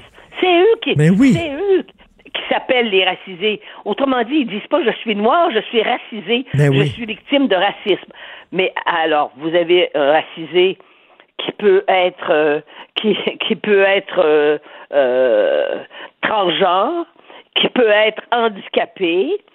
Et, et là, il va avoir trois statuts. Il va décider le- avec lequel il peut réussir à aller chercher euh, une, reconna- une reconnaissance. Et c'est pas la même reconnaissance. On vit dans des silos. Et c'est pour ça aussi, exactement. Parce que Et- la veille, Et, et Denise, Denise, si je peux me permettre aussi, on, on, on banalise l'identité. L'identité d'une personne, c'est complexe. Moi, on ne peut pas me définir en disant je suis hétérosexuel ou je suis blanc. La couleur de ma peau, mon orientation sexuelle ne, ne résume pas qui je suis. Voyons donc, une identité, c'est beaucoup plus complexe que ça. Mais c'est, mais c'est évident. Il est sûr, j'écoutais hier euh, un noir qui est un avocat ici à Miami et euh, qui euh, racontait sa vie. Euh, J'ai vu qu'il avait publié un livre et qui disait je suis noir et, et je serai noir pour le restant de mes jours. Ça je comprends, mais il y a une histoire ici aux États-Unis sur le sur les noirs. C'est que les noirs ont été les esclaves. Tu sais, on a beau dire on a eu de l'esclavage au Canada, là, faut pas se raconter d'histoire. Le Canada n'a pas été institutionnellement un pays d'es- un, pays esclavagiste. C'est aux États-Unis que ça s'est passé. C'est d'ailleurs, ils portent le poids de ça, ils portent la culpabilité de et ça explique d'ailleurs beaucoup de, beaucoup de choses dans la façon dont ils font de la politique. Mais euh, mais le noir, il n'est pas qu'un noir. Le noir, ça peut être quelqu'un qui a un doctorat, ça peut être Ben quelqu'un qui a une maladie mentale, ça peut être quelqu'un qui est transgenre, ça peut être quelqu'un euh, qui euh, euh, aussi qui est qui a un handicap particulier. Mais comment, euh, je veux dire, euh, mais qui fait la réunion entre tout ça? Qui le traite en être humain? On va on va le traiter selon une des On- caractéristiques. mais mais c'est ça, on n'a jamais autant parlé de vivre ensemble et on n'a jamais autant vécu chacun dans notre coin. Absolument, absolument. Et ce qu'on n'a pas vu au Québec, parce qu'au Québec, il y a une résistance à ça. Et cette résistance, c'est ce qu'on appelle les valeurs québécoises. L'égalité entre les hommes et les femmes, dont on pense qu'elle est, qu'elle, est reconnue par tout le monde. Mais ça, c'est pas vrai. C'est pas vrai. D'ailleurs, les statistiques des Nations Unies le montrent bien. Au Canada, il y a 44% Il n'y avait pas de statistiques pour le Québec, évidemment, mais sur le Canada, 44% des Canadiens euh, euh, ont des préjugés à l'endroit des euh, quant à l'égalité des hommes et des femmes. Ils considèrent que les hommes font des meilleurs politiciens et des meilleurs que c'est eux qui doivent diriger l'économie, que euh, à l'université c'est moins important qu'il y ait des femmes. Il y a quand même 44% de Canadiens qui ont qui ont qui ont exprimé ça. C'est ça que j'ai, c'est ça que j'ai, euh, j'ai retrouvé dans l'enquête. Cependant, cependant, ce qu'on ne dit pas, c'est combien de gens viennent de, depuis euh, les 20, 30 dernières années, qui sont arrivés au Canada et qui viennent de pays où c'est 98% de la population qui est euh, qui a des préjugés. Et là, ça nous pose un problème. C'est que quand on affirme, par exemple au Québec, on le voit bien, quand on affirme que nous, c'est l'égalité entre les hommes et les femmes et c'est la laïcité, c'est pas vrai que les fondamentalistes religieux euh, partagent ça. C'est pas vrai. Mmh. Parce que le Mmh. voile, ce n'est pas un bout de tissu. Hein? Des convictions profondes religieuses, et ça se voit d'ailleurs dans la catholicité euh, de droite, ça se voit dans l'Église catholique. L'Église catholique, à ce jour, est pas capable de- de- d'ouvrir d'ouvrir les portes aux femmes. Elles ne sont pas les égales des hommes. C'est quand même incroyable. Donc, il y a des traits culturels qui nous empêchent d'accéder pleinement à un statut de citoyen. Et euh, on dira oui, mais on est on est dans un pays libre. Parce qu'on ce qu'on répond, c'est que la, c'est la, ça sera pas la tyrannie de la, il y avait ça la tyrannie de la majorité. Mais moi, je crois que de plus en plus, on vit avec la tyrannie des minorités. Ben, tout à fait, Justement. complètement. Et, Et- que et chacun on- tire la couverture de son bord. Et je reviens sur la proportionnelle. On veut un, un- un- un parti politique qui réponde à toutes nos aspirations, dans lequel on se reconnaît, qui nous fait comme un vêtement sur mesure, qui a été taillé pour nos dimensions à nous. Et ça serait une erreur monumentale de se lancer Oui. dans la proportionnelle au, au Québec. On, s'en- on pourra s'en reparler, c'est tout le temps qu'il nous reste, mais vraiment, euh, je trouve que la, la proportionnelle serait un piège épouvantable parce que pour passer des lois comme la loi 21, ça prend un gouvernement fort et un gouvernement majoritaire, Denise. Oui, mais c'est pourquoi j'ai lancé le débat là. Je, Oui. je veux dire, bon, ça, ça nous trotte dans la tête. Il faut que ce débat-là, on l'ait sans qu'on nous dise qu'on est des racistes parce qu'on l'a. Exactement. Et bravo pour votre chronique. Et j'aime ça quand on prend, un chroniqueur prend, n'est pas vraiment collé sur l'actualité, mais prend un pas de recul pour parler des, tendances lourdes de notre société. Et c'est un Oui, excellent on comprend texte. pas, on comprend pas, on comprend pas ce qui nous arrive. Ça met en contexte. Donc, sommes-nous toujours en démocratie du grand Denise Bombardier? Merci beaucoup, Denise. Merci, Richard. Merci, bonne journée. Pour une écoute en tout temps, ce commentaire de Denise Bombardier est maintenant disponible dans la section balado de l'application ou du site cube.radio. Cube Radio. Un balado où Denise Bombardier remonte le fil de sa mémoire pour discuter des enjeux de la société québécoise contemporaine. Richard Martineau. Politiquement incorrect. Est-ce que vous êtes en train de transformer votre maison en bunker là, en attendant la, crise du coronavirus? Puis là, vous achetez là, 45 gallons de sauce tabasco, puis 25 000 rouleaux de papier de toilette? Nous allons parler avec Sylvain Charlebois, professeur de distribution et politique agroalimentaire à la faculté de management et d'agriculture de l'Université d'Alousie. Bonjour Sylvain. Bonjour. Ben là, ça va, ça va commencer à coûter cher, les, les, les, les, les rouleaux de papier de toilette, s'ils commencent à avoir euh, de la rareté parce que les gens commencent à en stocker. Ouais, ben, avec, avec les marchés boursiers, là, ces temps-ci, j'opterais plus euh, pour euh, du Pepto-Bismol et pas du papier de toilette. Mais c'est, c'est bizarre un peu ce qui se passe. Hein? Tout d'un coup, le papier de toilette est un bien essentiel, faut, faut croire. Là. Mais euh, c'est, normal d'avoir des choses à la maison parce qu'il y a toutes sortes de choses qui peuvent arriver, tempêtes, euh, tremblements de terre, des désastres naturels. C'est tout à fait normal d'avoir euh, euh, pour trois, quatre jours de produits. Là. Moi, en fait, je me souviens, le, le verglas en 98 au Québec, là, c'était c'était pas c'était pas simple. là. Mais de voir ce qu'on voit ces temps-ci, là, c'est il y a de l'exagération un petit peu. Là. Mais ce qui était dégueulasse aussi dans la crise du verglas, ceux qui s'en s'en souviennent, c'est qu'il y a des gens qui en profitaient là, pour euh, tu sais, comme booster le prix du bois de chauffage et des, qui, qui voulaient s'en mettre plein les poches. Là. Ah oui, absolument. Je pense pas qu'on va voir ça parce que là, en 98, évidemment, il n'y avait pas les réseaux sociaux. Aujourd'hui, euh, dans le temps de le dire, s'il y a un distributeur détaillant qui décide de, de, de, de- en fait, de, de mettre un prix euh, exagéré sur un produit, là, tout le monde va le savoir. Ben oui. Euh, alors, on fait extrêmement attention maintenant. Écoute, Sylvain, euh, tu, tu, tu es en politique agroalimentaire et c'est mon dada ces temps-ci. Je me dis que euh, tout comme euh, l'environnement, on, on dit à, problème mondial, ça prend des solutions mondiales. Tous les pays qui s'entendent euh, pour euh, réduire nos, bon, nos, émissions euh, de gaz à effet de serre. La même chose pour la sécurité alimentaire. Je veux dire, nous autres, le MAPAC est très sévère. On se souvient de toute la crise du fromage au lait cru puis tout ça. Euh, c'est très, très réglementé. Mais il y a des pays là où euh, la sécurité alimentaire, elle est défaillante. Puis à un moment donné, il va falloir les mettre au pas, ces pays-là, parce que quand eux autres, euh, quand eux autres euh, tous, euh, quand les autres prennent froid, c'est nous autres qui toussons. Là. Il va falloir à un moment donné dire à la Chine qu'il y a des, des marchés là, où il y a de la viande là, qui est étalée comme ça en plein jour euh, pendant 3-4 jours, que ça nous met tous en danger. Ben, on se pose la question, surtout avec ce qui se passe avec le, le COVID-19. Euh, Oui. L'origine euh, de l'éclosion est, est- est à Yuan, en Chine, et puis tu portes à croire que ça vient d'un marché ouvert euh, de chair, aussi de viande vendue euh, à Yuan. Et on se pose la question, est-ce que les standards de sécurité sont suffisamment élevés euh, en Chine, surtout, euh, pour euh, qu'on puisse se sentir en sécurité? Ben oui. En Occident, je vais vous dire, Richard, en Occident, c'est pas mal partout pareil. Là. Qu'on compare l'Europe aux États-Unis, au Canada, au Japon, tout ça, euh, les standards de salubrité sont, sont semblables, mais c'est lorsqu'on va en Asie, les choses se, compliquent un petit peu. Là. Oui, oui, mais c'est ça. c'est pas du racisme de dire ça. Là. Dire, il y, a- des pays qui n'ont pas les mêmes standards que nous au point de vue de la, salubrité puis de la manutention des aliments. Euh, écoute, euh, j'ai une amie, moi, qui va régulièrement en Inde. les gens défectent dans la rue. Là, tu sais.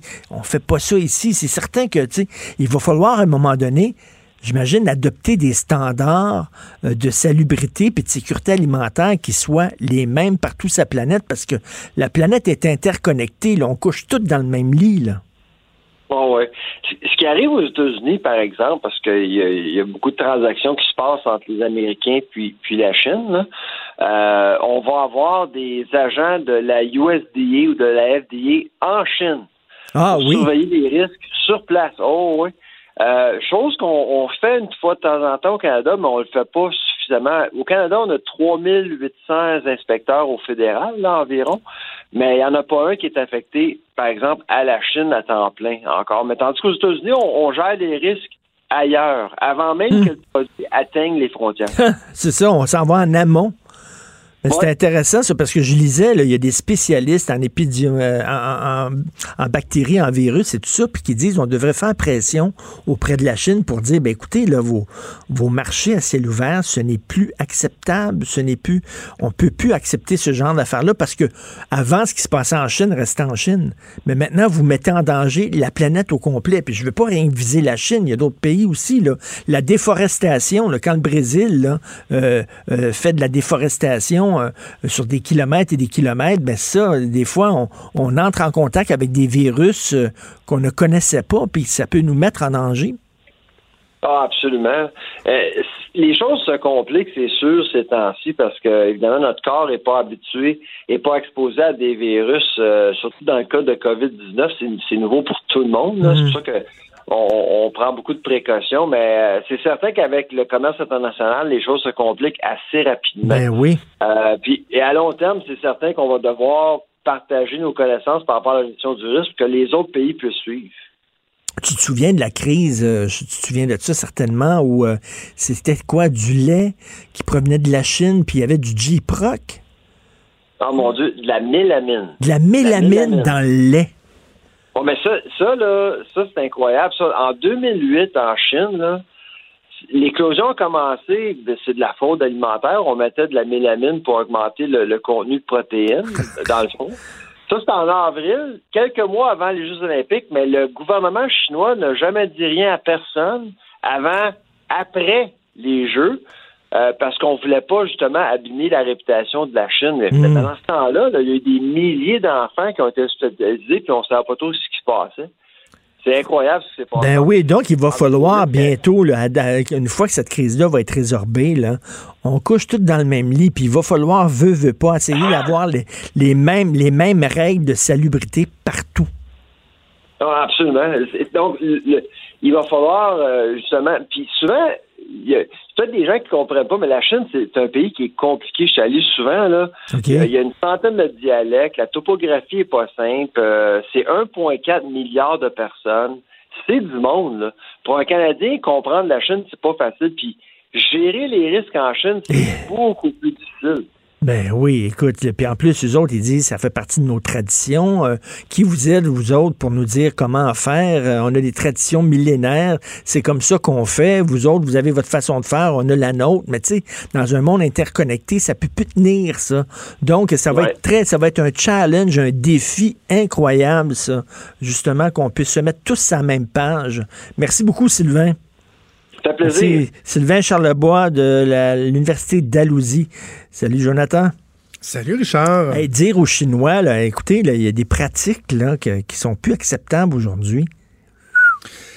Ouais, non, non, c'est pas évident. C'est pas, Pas évident, mais évident. à un moment donné, il reste que là, pour l'instant, tu sais, ce- que tu dis là, j'ai l'impression que ça va faire partie des, euh, des leçons à tirer pour le futur. Oui. Mais là, dans l'immédiat, euh, faire du, ce qu'on appelle du finger pointing d'un pays non, à l'autre, là, c'est pas évident, là, parce que est-ce que nous, par exemple, au Canada, on est sans reproche en ce moment? Non, non, non, mais personne n'est sans Je suis pas reproche, là. sûr, je suis pas sûr. Là, tu sais, j'ai Mais fait quand même, entrevue, reste que, euh, nos règles de salubrité puis tout ça sont quand même plus, Oui, plus strictes. là. Le MAPAC, c'est strict en Christie. Exactement, mais là, on parle, c'est pour ça que je te dis qu'il faut faire la part des choses, parce qu'on parle de la création, qu'est-ce qui a mené à la création d'un virus? Oui. Comme le COVID-19, va falloir qu'on parle de ça, mais là, on n'est plus juste dans la salubrité alimentaire, on est aussi dans le contrôle de nos frontières, dans euh, la gestion de la santé publique, et je suis loin d'être rassuré, là. Sincèrement, là, sais, l'entrevue que j'ai faite ce matin en remplacement de, de Benoît avec le président euh, du syndicat des agents de douane, où on se rend compte que l'Agence canadienne de la santé publique dit euh, oui, oui, on prend le- on sait que 99% des cas qu'on a à date au Canada, c'est des gens qui arrivent de l'extérieur du pays, donc qui passent par nos frontières. Et on a mis en place deux, trois agents aux aéroports de Montréal, de Toronto et de Vancouver. Ça va faire la job. Puis moi, moi qui est arrivé de la République dominicaine dimanche à Québec, il y avait à rien en tout, là. Alors que le dernier cas répertorié d'un Canadien venait de la République dominicaine. Moi, j'arrive de la République dominicaine. Est-ce que vraiment on a l'assurance qu'en République dominicaine, là où il a commencé à avoir des cas, c'est un pays qui va être extrêmement rigoureux dans son application de mesures pour contrer la propagation d'un virus comme celui-là? Je pense pas. Ben J'arrive ici, moi, à Québec, comme s'il y avait juste trois personnes par année qui atterrissaient à Québec, tu sais. Et si j'étais atterri en, Alberta, à- Calgary, à Edmonton, à Winnipeg, il y a fuck all de l'Agence de santé canadienne parce qu'on en a mis juste dans les trois principaux Écoute, aéroports. on- on n'est pas, on- rassuré. on, là. prend pas ça au sérieux, puis on n'est pas préparé. Le risque Vraiment. de contracter le virus demeure faible au Québec. Ben, ça, c'est ce que la ministre de la Santé nous dit, Mme McCann. Mais là, justement, à 10h15, je vais avoir en entrevue le directeur de la santé publique, euh, Horacio Arruda, que, que je respecte énormément. Ben mais oui. M. Arruda, c'est lui qui, il y a trois semaines, a dit ça n'a pas de crise de bon sens. Là. Oui. Je le cite, là, Oui. en conférence de presse. Il a dit ça n'a pas de crise de bon sens. Il avait totalement raison, parce qu'il parlait qu'il y y a des gens qui ne voulaient pas approcher des, des Chinois à Montréal, tu sais. Comme si le fait que Mais non, tu mais avais les yeux bridés, ça voulait dire qu'automatiquement, tu avais le, le COVID.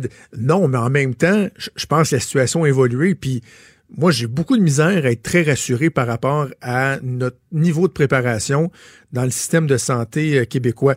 Je le dis avec Mario Dumont tantôt, puis je vais en reparler à mon émission. En Italie, là, il y a une semaine, il y a des médecins, en fait, les médecins, hein, de façon générale, se, se bidonnaient en parlant du, du coronavirus. Non. Oui, parce qu'ils disaient oui, coronavirus, blablabla. Il y a une semaine, il y a des rapports qui ont été faits, il y a une semaine, et aujourd'hui, en Italie, ils sont rendus à prioriser les cas, Richard. Euh, en en parlant avec Mario tantôt, pour euh, le bénéfice des auditeurs, je, faisais l'image de plusieurs films qu'on a vus sur la guerre, mettons, où tu un nombre tellement important de blessés que tu pas le choix de décider quel blessé tu vas prioriser. Genre, toi, tu es tellement blessé, je pense pas que je vais pouvoir te sauver. Malheureusement, je te laisse là, je te donne une petite morphine pour que tu Ouais, t'endormes. on est je vais aller m'occuper de ça que je peux sauver.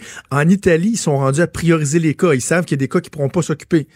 Est-ce que dans notre système de santé au Québec, où les civières restent sur des dizaines d'heures dans les urgences parce qu'on n'est pas capable de les monter aux étages, faute de place, est-ce que vraiment on est prêt à faire face à une, une Écoute, on, a de pandémie? la, on a de la misère à faire face à, à la, à la grippe saisonnière. Sais, moi, je veux, pas- je veux pas être alarmiste, là. Mais non, mais- je suis pas rassuré. Écoute, on, on va t'écouter avec M. Arruda. Ça va être une crise de bonne entrevue, je suis sûr. Jonathan et Maude. Pas de crise de bon sens. Merci Hugo Veilleux à la recherche. Merci Fred Rio à la console, à la réalisation. On se reparle demain à 8 h. Passez une excellente journée politiquement incorrecte. On veut prendre toutes les précautions nécessaires